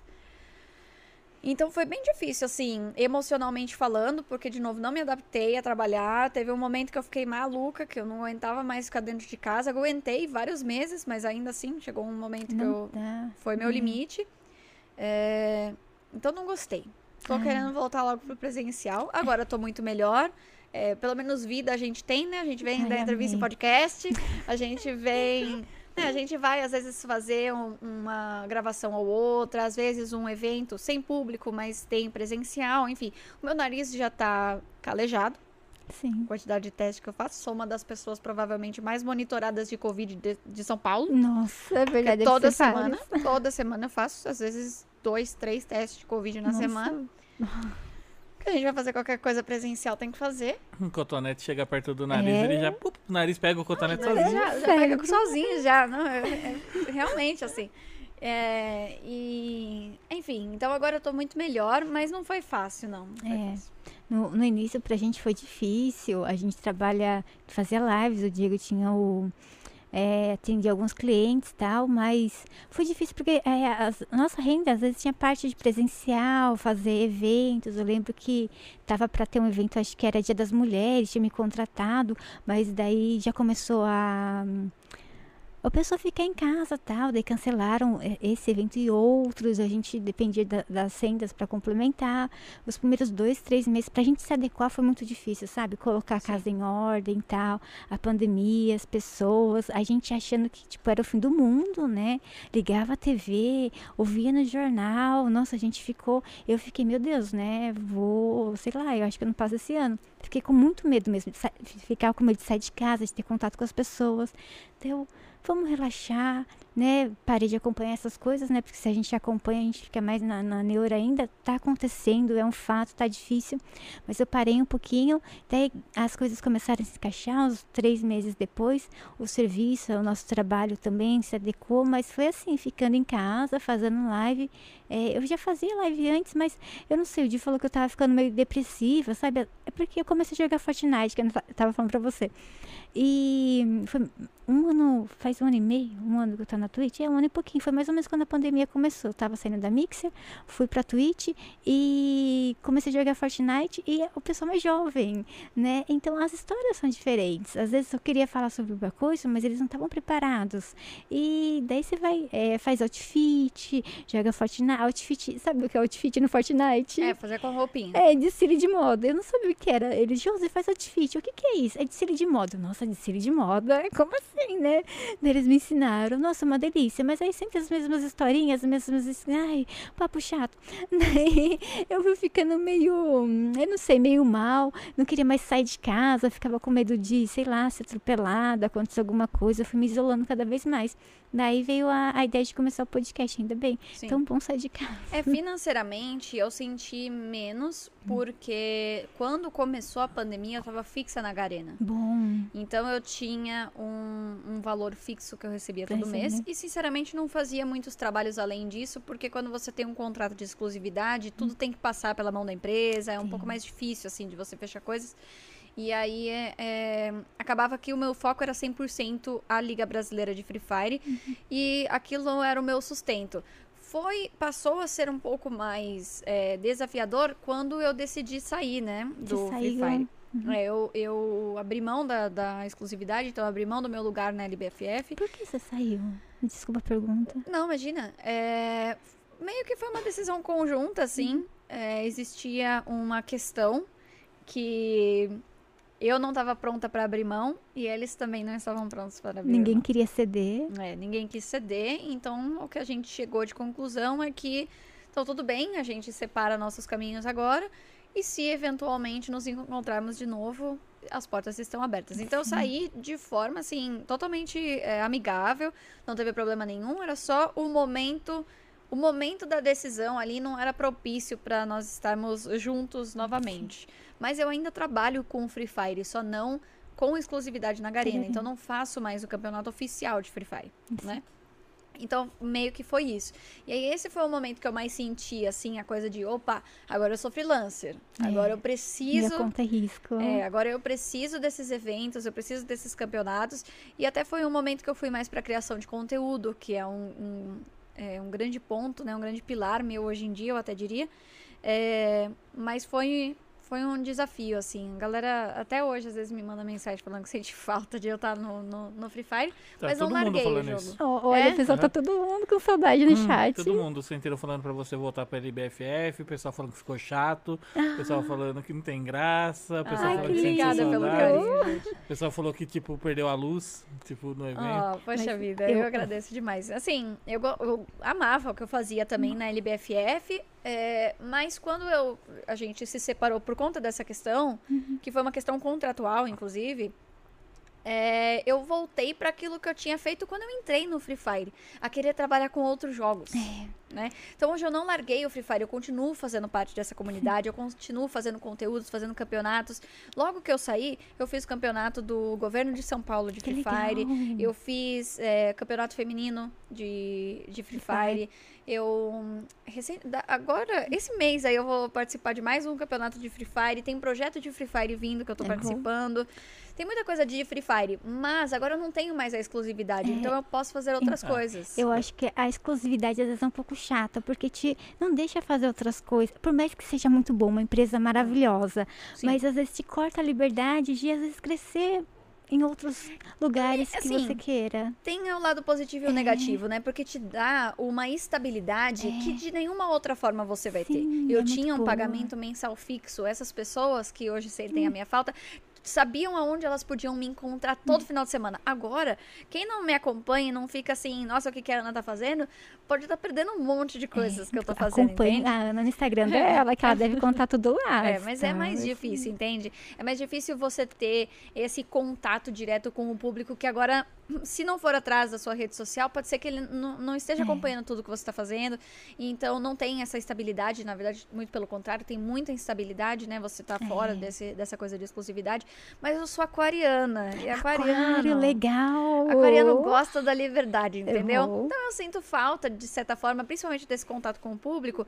Mas, ao mesmo tempo, eu gosto de poder estar tá livre, sabe? Então hoje eu tô em um monte de coisa de Free Fire, tô participando de um projeto escolar de Fortnite. Legal. Existe a possibilidade. Escolas públicas, assim? Pública, é? Na verdade, assim. É um projeto escolar que ele está aberto tanto a estudantes de escola pública quanto particular. Que legal! É um projeto de Fortnite ah. junto com o Flex Power. Ai, que legal! Será que é aquele de notas? Se você tem boas notas na escola? Não sei. Não, acho que não, não é. Chama Playmatch. É um, um, um, negócio super legal. E aí, nesse meio tempo, eu apresentei programa na TV aberta, hum. né? Na falecida Loading. Ah, eu vi, eu, é. eu lembro. Então, apresentei. Isso é uma coisa que eu não poderia fazer se eu tivesse no Free é. Fire. É, depois, eu também... Nossa, trabalhei com tanto jogo, gente. Eu... Só na loading, nossa, deve ter sido mais de uns 14 jogos, fora os, os que eu fiz depois que saí da loading. É, teve CS, teve Valorant, Wild Rift, tem possibilidade de eu trabalhar com Rocket League que agora legal, no final do Rocket ano. League é legal? É muito legal. É da Epic do Forte. É, então. A estabilidade é legal, mas imagina a longo prazo, por é. exemplo, você fica preso naquela estabilidade e algum dia ela acaba. É, e aí, nada, tipo, você perdeu, tá sabe, o que passou. É. E, nossa, é super complicado. Um investidor da área de esporte muito grande, uma vez chegou pra Josi e a Josi estava amarrada num jogo só e estava para acontecer uma coisa é. também, você entendeu? Para fechar com a empresa do Mas jogo. Ele e ele falou para Josi, hum, tipo, não se vincula a um jogo só. É. Você entendeu? E foi dito e feito. Passou, daí veio a pandemia, a Josi conseguiu o contrato com o SBT Games para fazer o Mundo Maker. E aí agora tá indo pra segunda temporada que vai pra SBT Online. Na terceira temporada já tem uma conversa pra TV, você entendeu? Sim. Ah, tá com um programa conversando agora também pra um canal de, de TV aberta, um dos maiores, dos três maiores canais de TV aberta, você entendeu? Vamos ver. É uma coisa é. que se ela é. tivesse presa a uma, a uma empresa, é. ela não é. poderia nem negociar. E foi, foi muito bem, bom ele falar, porque às vezes a gente tá ali, eu não percebia. Eu tava ligada ao LOL do pé à cabeça. Jogava é, Josa, aparecia LOL, só LOL. Sim. E ele me falou isso, eu não sei, é verdade, caiu a ficha, porque é difícil você estar tá vinculado só com uma marca, alguma coisa, e as outras te te contratarem. Então, eu acho é que tem que ver qual que é o seu objetivo, né? Eu também é. não gosto, assim, de falar, ah, nunca nunca aceita Sim. e tal, porque às vezes é uma, um é momento é que você pessoa, precisa, é da pessoa, né? a pessoa gosta desse tipo de coisa, gosta da estabilidade e tal. Então, é, como a gente está falando aqui, tem o um lado positivo e o um negativo, né? Assim, você tem num mês, quando você não está fixo, em um mês você pode fazer um monte de coisa e ganhar bem. No outro mês você pode não fazer nada. É, e não ganha nada, as contas vão chegar. Nada, as né? contas chegam do mesmo jeito. É. Então, o planejamento financeiro, quando você escolhe esse caminho, é extremamente uhum. importante, né? E aí você se manter relevante. Outra coisa que eu acho muito importante é, por exemplo, continuar fazendo lives, continuar fazendo, Sim. por exemplo, criar, criou o próprio projeto aqui, como é o seu caso, criou o seu próprio podcast. Sim. Isso é uma coisa que, independente do que você estiver fazendo, isso aqui te mantém conectada ao seu público, entende? E o que eu faço hoje é o meu conteúdo no Instagram. Então, para mim, o meu conteúdo no Instagram, que é um conteúdo de humor gamer, ele é o que me garante, é o que vai me manter relevante independente de onde eu estiver. O meu conteúdo tá sempre ali, entende? Sim. Mas, assim, a estabilidade tem o seu, o seu lado positivo também. É. Então, é só, não, assim, eu não vou falar que não é para mim, porque vai saber, né? É, não o plano vai, mas carreira que cada um é, escolhe no momento coisa que, boa, que tá, né, da é. vida. É, então, cada um escolhe num momento. Então pode ser que agora eu não queria, porque eu adoro estar. Porque, de novo, eu queria Aberta aos crescer. novos projetos, Eu adoro estar aberta aos né? novos projetos e fazer novas coisas. E assim, hoje eu provavelmente sou a apresentadora mais ativa do Brasil. Sim, muitos projetos, já fez muitos trabalhos. Nossa, você é uma pessoa jovem, tá aí. Nossa, é muito É, bonito. Não, só de podcast eu tô apresentando dois. Nossa, sabe, que delícia! Dois Você tá com dois. Dois quais os nomes? É o da Piticas, Pit- Ai, Piticas, que legal. o Pitcast, e o podcast do Prêmio Esportes Brasil. Ô, Prêmio Esporte Brasil. Você, é, eu vi que você era a primeira mulher, né, a, a participar, nossa, de um, era um projeto, ai, até dei o print, daí, é, alguma coisa awards. Isso. Então, em quesito de, pro- de, de premiação, É. temos um histórico aí. Então, é, eu fui a primeira pessoa a ganhar a categoria de melhor caster do Prêmio Esportes Brasil, que é o, a premiação, a maior premiação dos esportes eletrônicos da América Latina, e que hoje eu apresento o podcast deles. É, também fui a primeira mulher a ganhar uma categoria popular, que até então era a categoria popular. Isso foi em 2019, que foi o ano que eu viajei para fora do país, que eu apresentei BGS, que eu iniciei no Free Fire, que eu tava no topo do Overwatch. Então, esse foi o meu começo em quesito de premiação, em 2019. Em 2020, eu fui finalista a melhor apresentadora do mundo de esportes eletrônicos pelo Sports Awards. Que legal. É, Nossa, pesado, tipo, é um peso enorme nas costas. Daí É. você foi pra fora, tal, pra ter o, o evento. Não, aí não fui por conta do, da Ah, pandemia, Covid. era 2020, era pandemia, mas com isso a única finalista latino-americana, então é meio que entendido que é, o título é de, tipo assim, maior apresentadora latino-americana do mundo de esportes eletrônicos, e aí agora em 2021 eu me tornei jurada desse, desse prêmio. E é isso que eu sou a primeira brasileira, a primeira, a primeira brasileira a fazer parte do, do júri, né? Do, do painel de júri deles.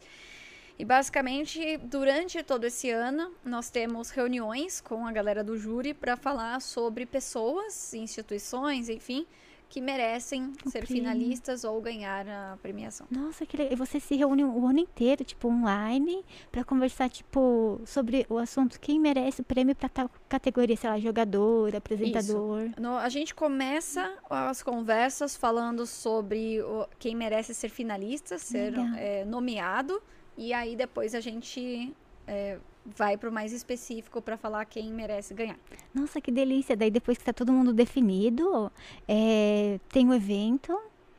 Isso, aí tem o evento, que é a cerimônia de premiação. Lembrando que, assim, a gente tem essas, essas conversas, mas o nosso voto, né, o nosso consentimento ali como júri, é, vale 75% do voto. Tem online. 25% é a votação do público. pessoa, o pessoal votando na casa. Nossa, que legal. Legal isso. E hoje eu também sou finalista de uma categoria do, do, do prêmio. Que É, delícia. Mas pode ser, ser jurada e ser finalista? Porque Posso, assim, você por- tá atuando, né? É, Nada sim. mais justo. É, É. eu acho que eu fui indicada por conta de, de ser é, muito ativa, né, hoje, a brasileira mais ativa hoje em projetos e tal, de esportes eletrônicos, mas aí eu não tenho fala nessas categorias em que eu concorro, entende? Então eles têm toda uma, uma... Você não julga nessa categoria porque você tá concorrendo. Isso, tanto na, na, na parte de indicação, por exemplo, para ser nomeada, eu não posso falar de mim mesma, Não. entendeu? Eu não posso falar assim, viu? Nomeia eu aí que eu tô A merecendo. metodologia deles tira essa parte. Tira, porque é, um, é uma premiação que busca ser a maior premiação do mundo. E eles querem ser muito justos. Sim. Então, a gente não pode falar de nós mesmos.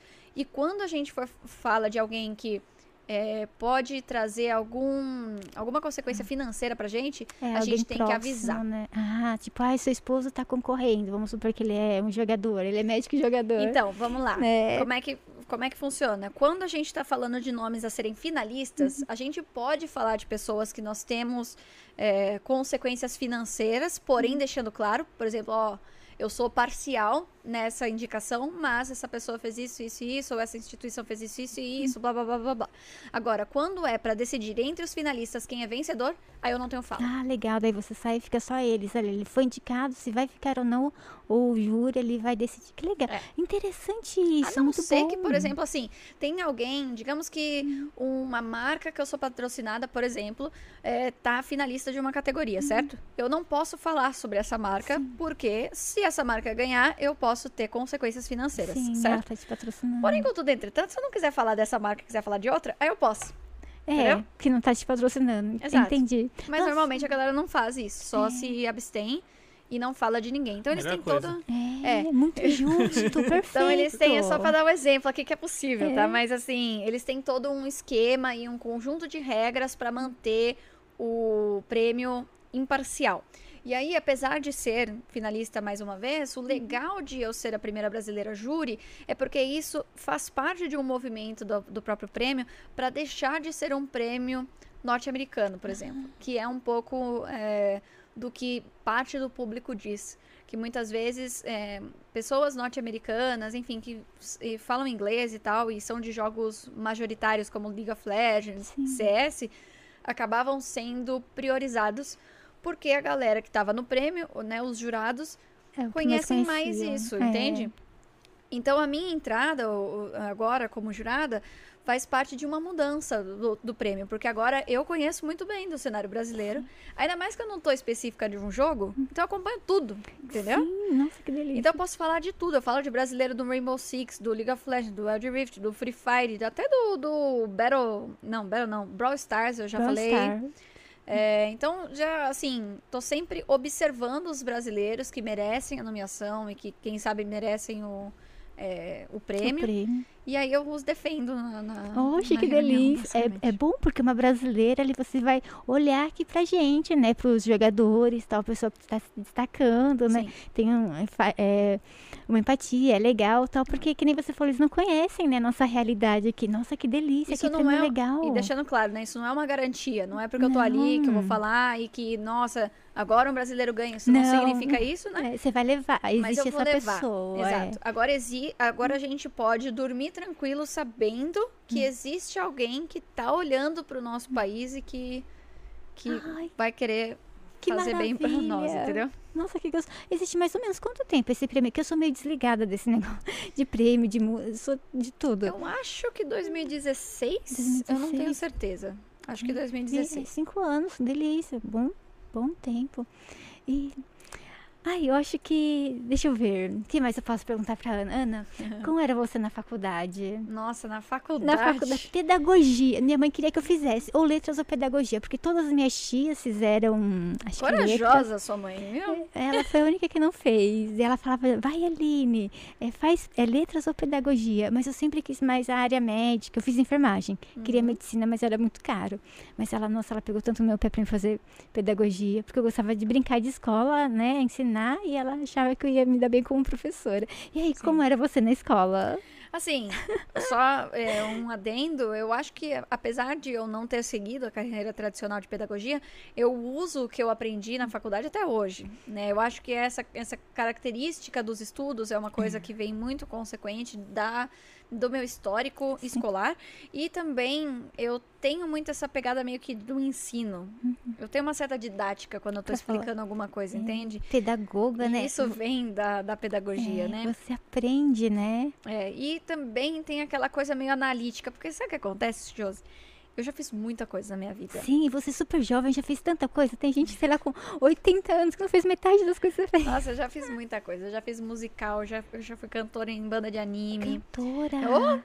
Não consigo te imaginar como Nossa. cantora. É, não era boa, O não. pessoal falando, dá uma palhinha. Não era bom, não era bom, não era bom, não era. Mas, enfim, já fiz muita coisa. Dei aula de inglês, Que então inglês. fui professora de, de criança. E tudo isso eu acho que acrescentou muito e me torna quem eu sou hoje, né? Uma outra coisa que eu sempre fui boa em exatas e uma, uma das minhas características mais fortes também é ser muito analítica. E eu faço isso muito na pegada meio matemática, assim. Eu, eu observo padrões, eu tenho facilidade em observar padrões. Que legal. Então, se eu observo um time fazendo um- uma movimentação X em uma, duas, três lutas, eu já pego e falo, ó, esse time aqui joga de tal jeito. É muito simples É, pra mim, assim. Mas faz pra analisar, né? Já é natural. E aí, na pedagogia, é, era meio que é por aí, assim, porque apesar de estar estudando desenvolvimento humano, que eu sempre achei fascinante, e é por isso que eu gostava da pedagogia e tal, eu ainda sempre fui das exatas, né?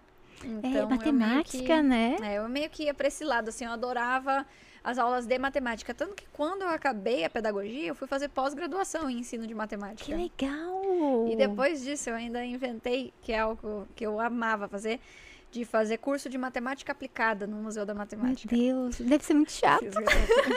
eu amava, brincadeira.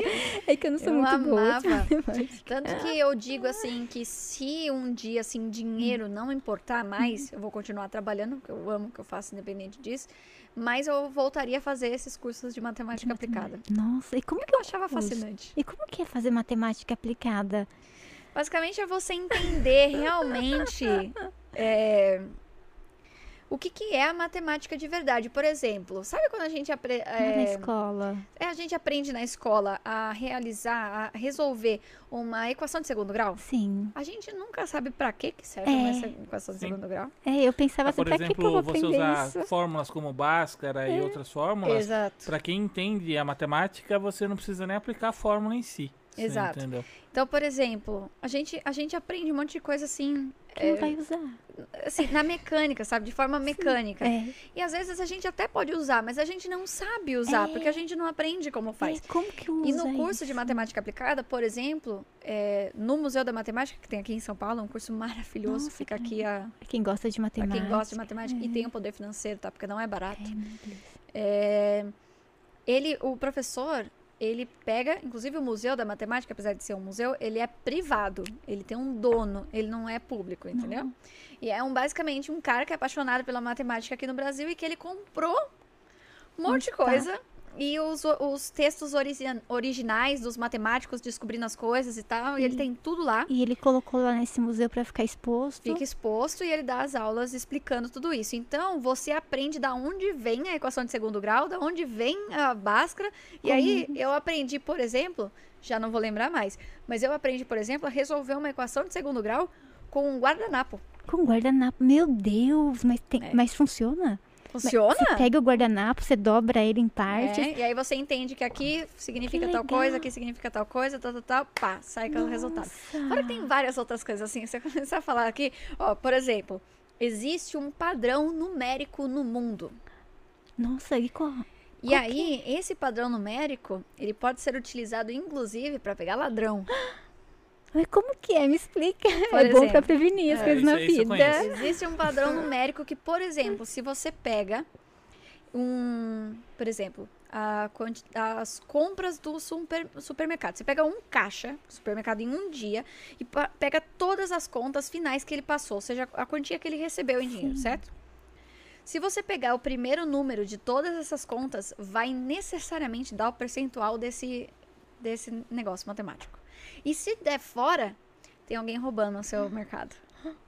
O seu caixa tá, tá roubando o seu mercado. Eles usam isso pra analisar, então você tá tendo perca no mercado. Exato. E aí, se você descobre, você tira não sei o que, não sei o que lá, vai dar certinho. É, núme- números que menores, né? legal! Como 1, 2, 3, tende a aparecer mais Exato. também. E, aí, o número você, zero você tira. É, você vê um desvio padrão, né? Você olha aquele número final, você fala, hum, tem coisa errada, tá parecendo muito número alto. Exato, entendeu? Olha, então se você vai mentir, mente no número baixo. Um, dois, três. Ainda assim não vai dar certo. Mas é, é, é assim, impressionante. Fora as coisas de, de curva, que também é assim. Eu amo estatística, você entendeu? Então, Aham. essa parte de números aparecerem, tudo Nossa. isso é Nossa, isso você não É tinha me conta. Depois me maravilhoso. ensina. Eu acho maravilhoso. Mas a coisa que eu mais costumo falar sobre esse curso de matemática aplicada, porque é uma das coisas mais simples, Nossa, é a propriedade de curva. Tipo assim, existem cada curva existe uma propriedade. Então tem uma curva, por exemplo, se você faz uma reta daqui a aqui Uhum. e você solta uma bolinha aqui para ela chegar aqui, essa apesar de ser a, a A menor. curva de menor distância, ela não é a que a bolinha vai chegar mais rápido. Existe uma outra curva que ela tem a propriedade de velocidade. Então, se você solta uma bolinha daqui a aqui, a bolinha vai mais rápido do que ela só for- se for reta, mesmo que a reta seja menos espaço para ela É, percorrer. E é, isso prova que o, é, assim, tipo, a distância, é o caminho mais rápido Não é entre dois reta. pontos não é sempre o caminho não mais é curto. sempre o caminho mais curto, exatamente. E outra coisa também, que... Estão indo Nossa, aqui é, é muito legal. Se me ensinasse matemática assim na escola, o porquê eu vou Nossa. usar aquilo ia ser tão legal. Exato. Olha, olha, isso aqui pra mim é o mais fascinante de tudo. Entrei nessa coisa de curvas rapidamente pra falar disso.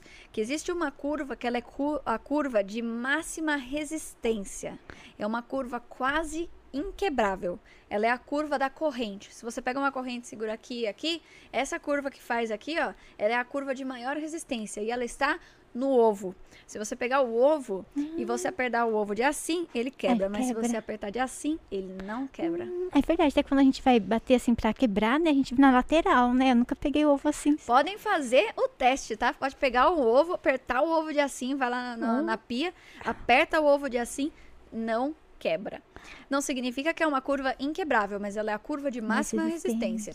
Tanto que quando você vai fazer, por exemplo, normalmente um é, um túnel embaixo de uma montanha, uhum. normalmente esse túnel é curvo. Não, é verdade, no quadrado é curvo, é verdade, Por nossa. conta disso também. Ah, terra. Nossa, eu sempre fiquei pensando, nossa, mas se você parar pra pensar terra em cima, a, o formato da barriga da mulher pode estar tá fazendo essa curva, é, tantas coisas é podem estar tá fazendo quando a mulher tá grávida, nossa, fica pontudo assim. Pô, fica. É para mais resistência, pro ne... não acredito. Hum. Que delícia! E a barriguinha de chup? Na barriguinha de chup não conta. É não, conta.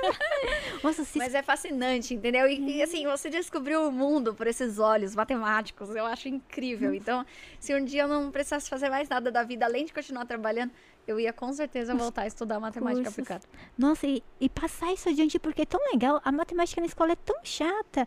E que legal que esse, esse senhor né, teve a ideia de fazer o um museu da matemática e explicar de forma legal para os alunos. Nossa, que delícia. Ele tem uma história muito engraçada, Jus, que ele fala assim, ó. O... Fizeram a Mona Lisa, certo? Sim. E a Mona Lisa foi exposta.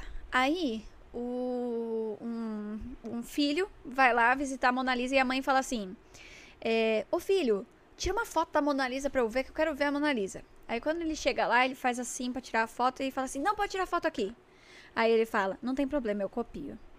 Aí ele pega um talão de cheque, ele conta assim: Pega um talão de cheque, uma caneta Bic e copia a Mona Lisa. Fez um curso de desenho de três meses lá na, sei lá, na na escola. Na escola, na Senac, sei lá. E, nossa, mas ficou muito bom. Ficou parecendo a Mona Lisa mesmo. Minha mãe nem vai ver a diferença. Aí mostra pro pai. Aí o pai fala assim: caramba, meu filho desenha bem mesmo, hein? Não, mas isso daqui não posso dar pra mãe dele, não. Vou fazer outras cópias. Vou copiar aqui e vou dar pra mãe outra, outra, outra cópia. Porque essa daqui ficou muito boa. Essa daqui eu vou guardar. Aí ele faz uma outra cópia. Aí a cópia da cópia, a cópia. Você imagina qual a Mona Lisa que a mãe dele recebeu? A primeira. Não, não, ele recebeu a última, mas imagina qual, qual, a diferença da Mona Lisa original para a última. Ah, deve ter Com a caneta Bic, não sei o quê. Essa é a matemática que a gente recebe. É, nossa, eu, eu vi um negócio assim. Era o, a pessoa que quer que desenvolva um programa. E é assim, são várias pessoas sentadas em linhas, né? Então você quer é, que seja de um jeito, mas ele faz um desenho, sabe? Sei lá, desenha um, um hominho com os bracinhos e tal nas costas aqui, né? No papel. Daí você vai fazer o que você sentiu, vai reproduzir nas costas do outro, até chegar lá no primeiro. Nossa, chega uma coisa totalmente diferente. Sim. Nossa, é bem isso. É, a ideia dessa história é mostrar que o que acontece, existe o original. Sim. Quem conseguiu descobrir as fórmulas e os motivos e não sei o quê. E esse tem toda a explicação. Porém, nas Aí, cópias. outra pessoa. É, ah, olha lá. Ó, o Di mostrando aqui. Ah, o negócio da curva, que legal. Exatamente. Então, aí outra pessoa copiou, e outra pessoa copiou, e outra pessoa copiou, e outra pessoa copiou. E a gente recebe a que a última pessoa copiou, entendeu? E tá muito longe de ser o original que de é. fato explica pra gente como é que é. Entende? E também tem negócio de ser mãe, né? Vai falar, ah, é lindo, que nem o pai dele falou, é lindo, é horrível. Os pais sempre vão falar que é bonito. Nossa, é. mas isso é verdade. É uma historinha que ele conta, assim, pra mostrar que a matemática que a gente aprende na escola e que a gente recebe tá muito longe de ser é. o que é. de fato é a é, matemática. O professor tá ensinando a última cópia. Exato, é. a última cópia lá da Mona Lisa, entendeu? É, o telefone sem fio. É o telefone sem fio. É.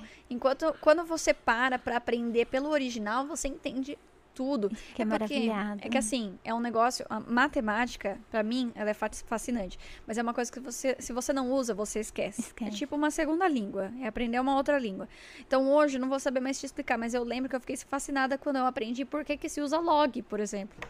Log, log de sistema, essas coisas? É, que você sabe quando você aprende assim, ah, log de 10, log de não ah, sei sim. o que, que você aprende log na escola, que você fala, o que, que é isso? É, nossa, era chato, Entendeu? meu Deus. Então, eu achava fascinante, assim, então é muito legal. Ai, nossa, porque assim, na escola o professor ensina, ainda mais em escola pública, é aquele livro velho, que ele já tem, sei lá, 20 anos, já passando a mesma coisa, a mesma história, todos os dias para os alunos. Nossa, daí você fala, ai meu Deus. E o coitado do professor sabe por que, que ele tá passando. Eu sempre É. tive dificuldade com, por Dá exemplo, assim, dó. o professor vai lá e me ensina Bhaskara. O professor vai lá e me ensina Delta. Eu só sei Caguei regra de três. Você entendeu? Eu resolvia do meu jeito. Chegava Aham. no resultado. E aí eu entregava, o professor falava, não, você colou de alguém. Porque você não fez com a fórmula. Daí eu falava, não, eu não colei da professor, então faz na minha frente.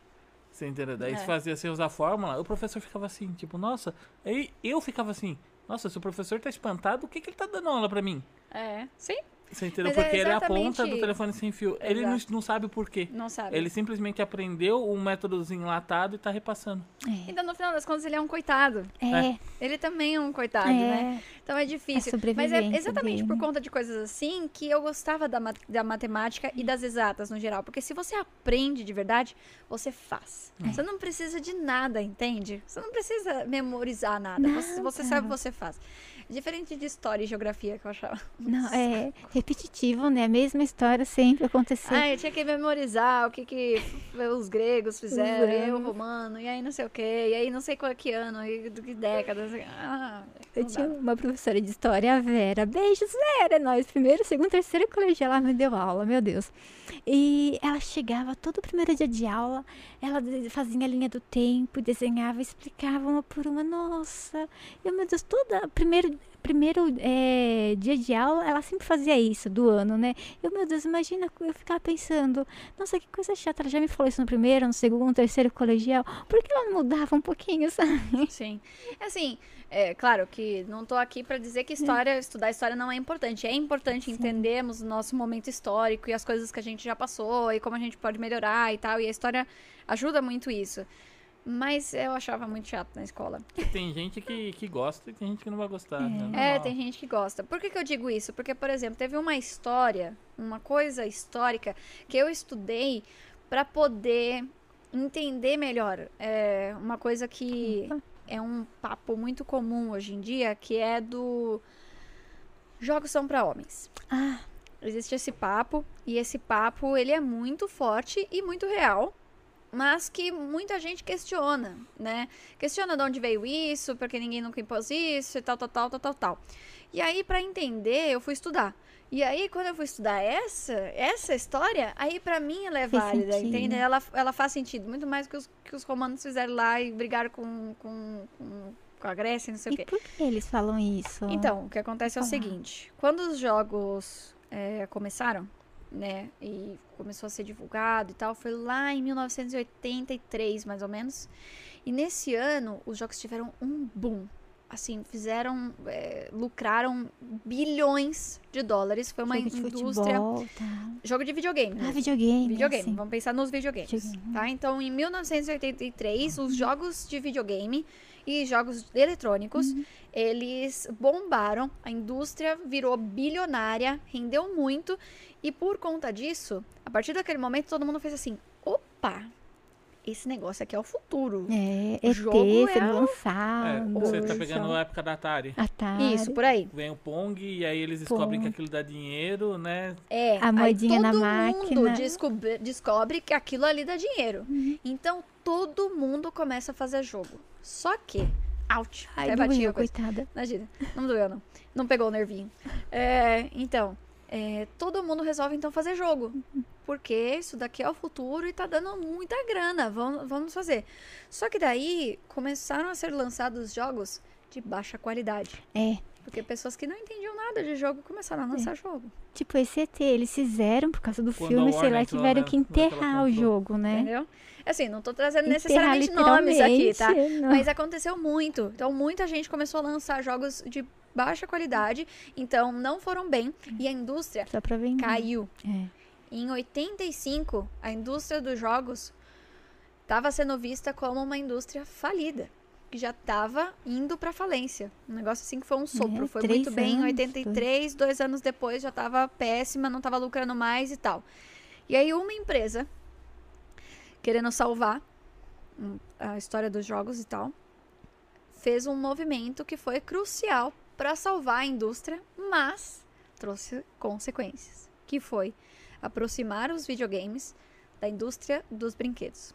Ah. Essa que era segregada por gênero. Então aqui foi o momento em que uma empresa Japonesa? Não sei se era japonesa. Eu que tenho... tinha lá o He-Man, o... tinha o... Não, pra não falar nome, eu sei é. de uma empresa japonesa que veio com um jogo que é famoso e lá dentro da empresa era segregado absurdamente.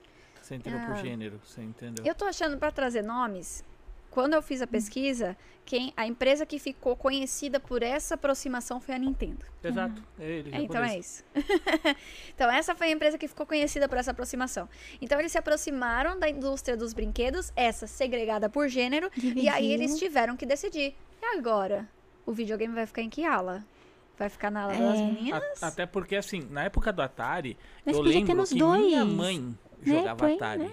Exato. Minha avó As propagandas do Atari, Atari, eram a família inteira, você lembra? Exato. Tanto que se você catar, por exemplo, dentro da Atari, tinha muitas mulheres que programavam e faziam jogos dentro da Atari. É. Você entendeu? E aí Sim. vem a. E, Mas aí mim... a indústria começou a cair. É. E para salvar a indústria dos jogos, essa aproximação foi feita. E funcionou. Os jogos estão aí até hoje, bombaram, viraram essa coisa toda. Mas com que custo? Com o custo de Dividir. se entender que os jogos e o videogame são para meninos. Tanto que ela lança um videogame portátil chamado Game Boy. É verdade, Exatamente, exato. E como que as, as, propagandas passam a ser daí? Não são mais a família jogando e se divertindo, é o, é o menino ou a mulher sexualizada. É Sim. aquela coisa da, pá, da, da, página. Tem uma propaganda muito famosa, né? Que é uma página de uma revista. E aí tem uma, uma mulher entre aspas, pelada, sendo tapada, assim, só pelas, pelas imagens do jogo. E aí tá falando assim na, na página: é, é, tem uma mulher pelada nessa página. Aí, bem pequenininha, assim. Talvez você não tenha percebido, porque o jogo tal é muito bom. Entendeu? Nossa, que horror! Nossa, na hora que cai a real disso, né? Tipo, Game Boy, você pensa, meu Deus, mas a menina também vai jogar, ela também pode. Exato. Nossa, é horrível. Então, isso foi. E, e, na verdade, trouxe mais uma consequência, além da questão das mulheres. Uhum. Trouxe também a consequência do, da infantilidade que por muito tempo, antes da gente estar tá nessa briga é, por gênero, criança, né? era coisa de que, tipo assim, você jogar é criança. É. Jogo é jogo de criança, adulto não joga. Minha mãe e... achava estranho jogar, e falava, que ficava no PC, ela não entendia. Até hoje acho que ela não entende na época da live e tal, das coisas.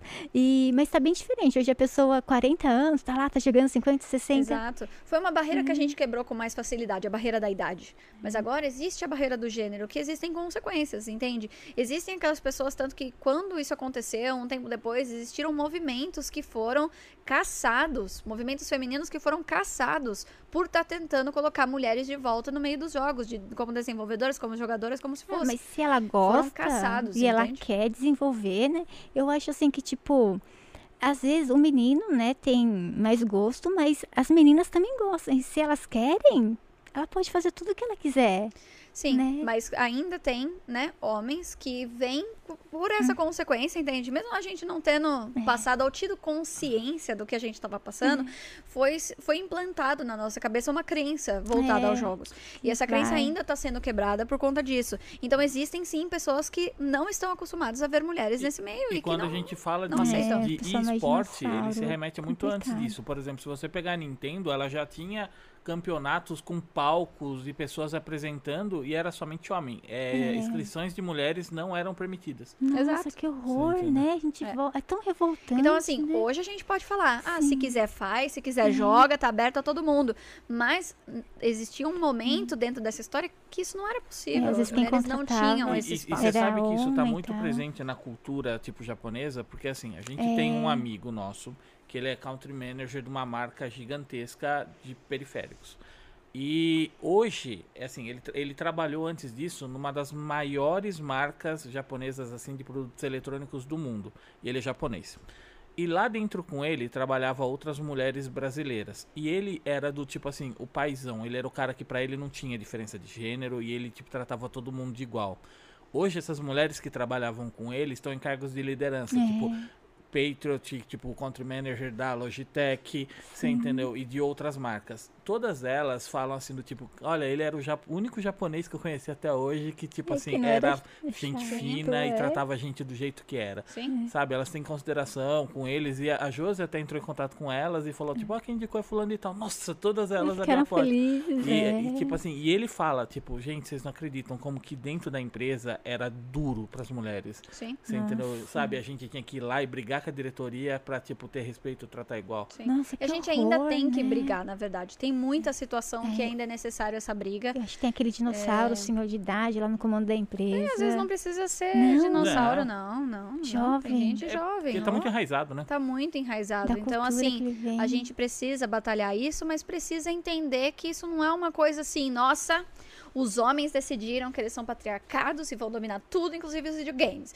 Não é isso, entende? Existe uma consequência histórica que foi necessária até certo ponto, a gente não sabe como seria se não tivesse isso, para salvar toda a indústria que hoje nós estamos é, in- inseridos. E é, existiu essa consequência que agora a gente precisa batalhar contra ela. E todo mundo precisa entender que isso é uma consequência histórica para não ficar falando assim, meu Deus, agora as mulheres acham que a gente tem preconceito com tudo e não sei o quê. E não é isso. Existem coisas que trouxeram e, é, essas- esses pensamentos intrínsecos na gente. Então hoje, quando a gente pensa em esporte eletrônico, a gente muitas vezes pensa assim, ah, por que ter um campeonato feminino é, se ou, ou não é só campeonato masculino, tem, é misto? Ah, legal. Do mesmo jeito que tem dos meninos, seria legal também, né? Eu- eu- idealmente, eu quero É. que seja misto, que tenha Uhum. homens e mulheres. Porém, a gente precisa dessa dessas iniciativas femininas hoje, porque a gente precisa desse espaço para crescer. Porque quando você joga cinco partidas de um jogo competitivo, certo? Como homem, você fica quieto na tua, se você quiser, e É. você foca na sua habilidade e eleva as suas habilidades nessas cinco partidas do jeito que você quiser. Se você é mulher e joga essas mesmas cinco partidas, você pode estar tentando e tentando muito focar na sua habilidade. Mas você ainda assim pode estar no meio dessas, dessas cinco partidas, em três delas, você pode estar passando ou por assédio ou por hate por ser mulher. Nossa, E nas é outras duas verdade. você está preocupado que você pode levar isso a qualquer momento. É Entendeu? verdade. Nossa, o que, que houve de assédio, de técnico, né? Falando pra menina que você ah, vai entrar no time, mas me manda foto. Nossa, isso era umas coisas assim. É, eu entendo Nossa, eu não acreditei quando É. eu tava vendo aquelas coisas. Eu entendi no que você quis dizer de você ter, por exemplo, o campeonato feminino, você traz notoriedade e acho que você traz espaço para elas Um focarem no que elas seguro. querem, Exato, sem se preocupar com alheios.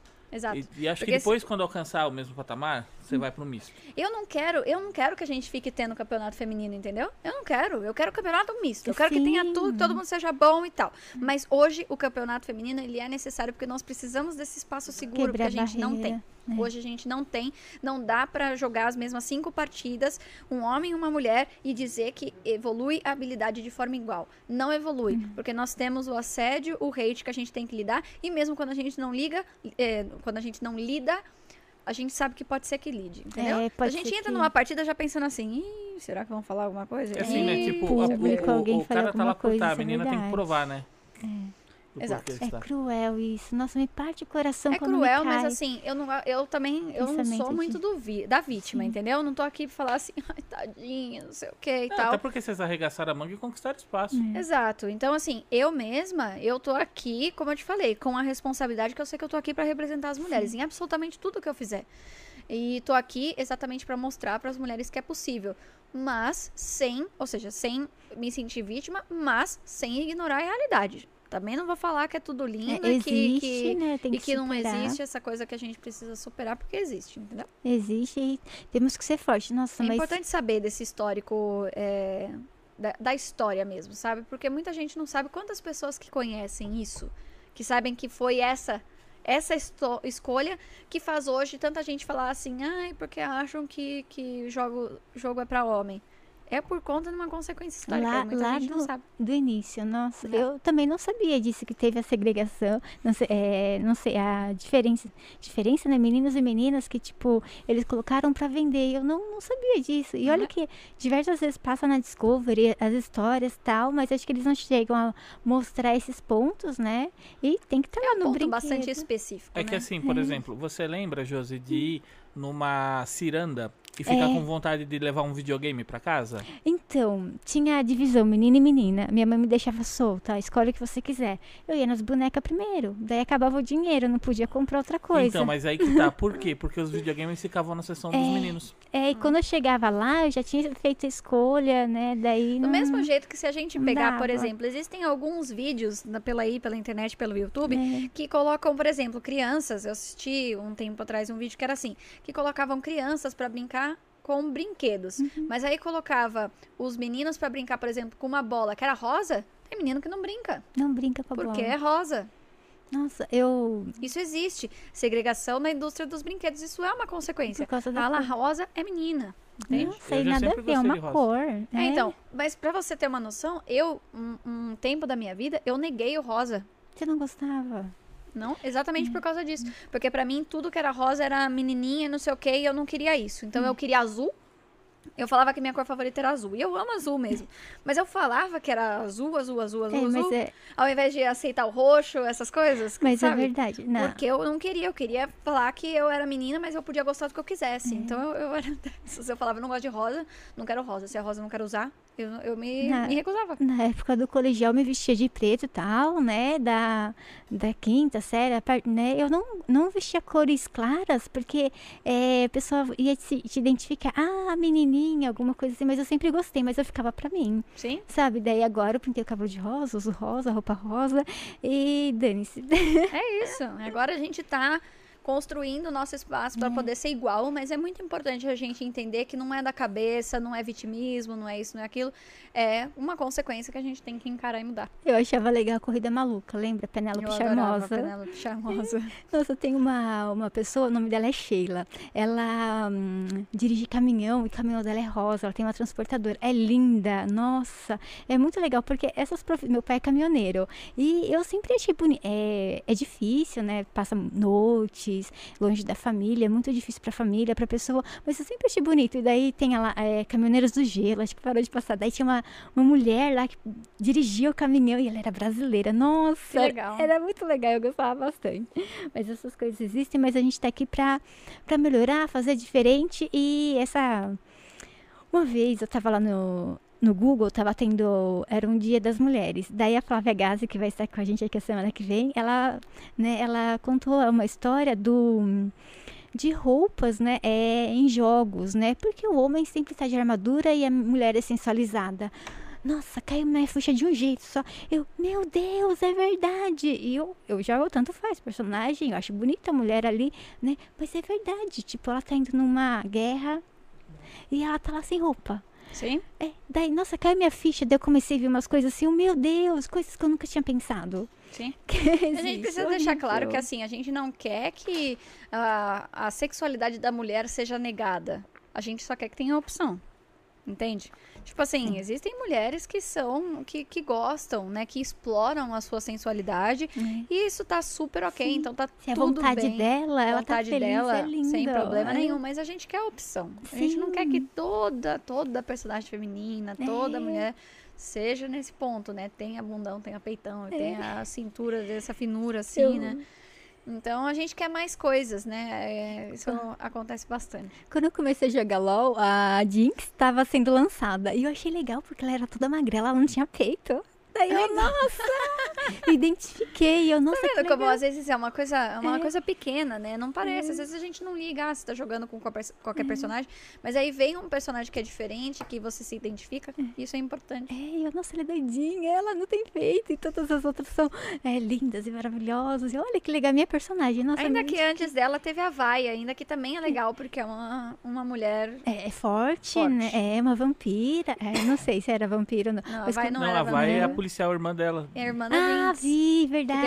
Eu entendi a assim, Vane. É, eu entendi errado, mas é vai, é verdade. Que daí é, em inglês, né, fica vai. Mas é verdade, a irmã dela é forte e tal. E, mas eu me identifiquei muito. Nossa, que legal, na mesma época do Yas, olha. mas é isso. Obrigada, Ana. Obrigada pela conversa. Nossa, muito alto astral. Uma menina batalhadora, vencedora. História maravilhosa. Obrigada, Ana, pela conversa. As portas estão sempre abertas, novos projetos. Se você quiser vir conversar comigo, eu vou ficar muito feliz. Obrigada, Ana. Com certeza, eu que agradeço o convite. Estou muito feliz e espero que a galera tenha gostado também. Muito obrigada pelas mensagens também, todo mundo que mandou. Pessoal, sigam a Ana XD aí nas redes sociais, sigam no Instagram. Tem TikTok? Tenho. Oh, sigam o Instagram TikTok, ainda é meu principal, mas tem TikTok também. É bom, sigam aí pra vocês acompanharem ela, ver todos os, os, projetos aí. Mais uma vez, muito obrigada, Ana. Obrigada a você que está em casa, obrigada pela conversa, por ter ficado com a gente nesse feriadão aí, né? Que delícia. Obrigada, gente. Beijos no coração. Amanhã, a partir das 3 horas ou 3 e meia. É, acho que é três e meia. Estaremos ao vivo com a Eliane, é, a Pacheco, Eliane Pacheco da Ox Game. Esperamos você, bora bater um papo aí. Obrigada, Ana. É nóis. Fui, gente. Beijos no coração.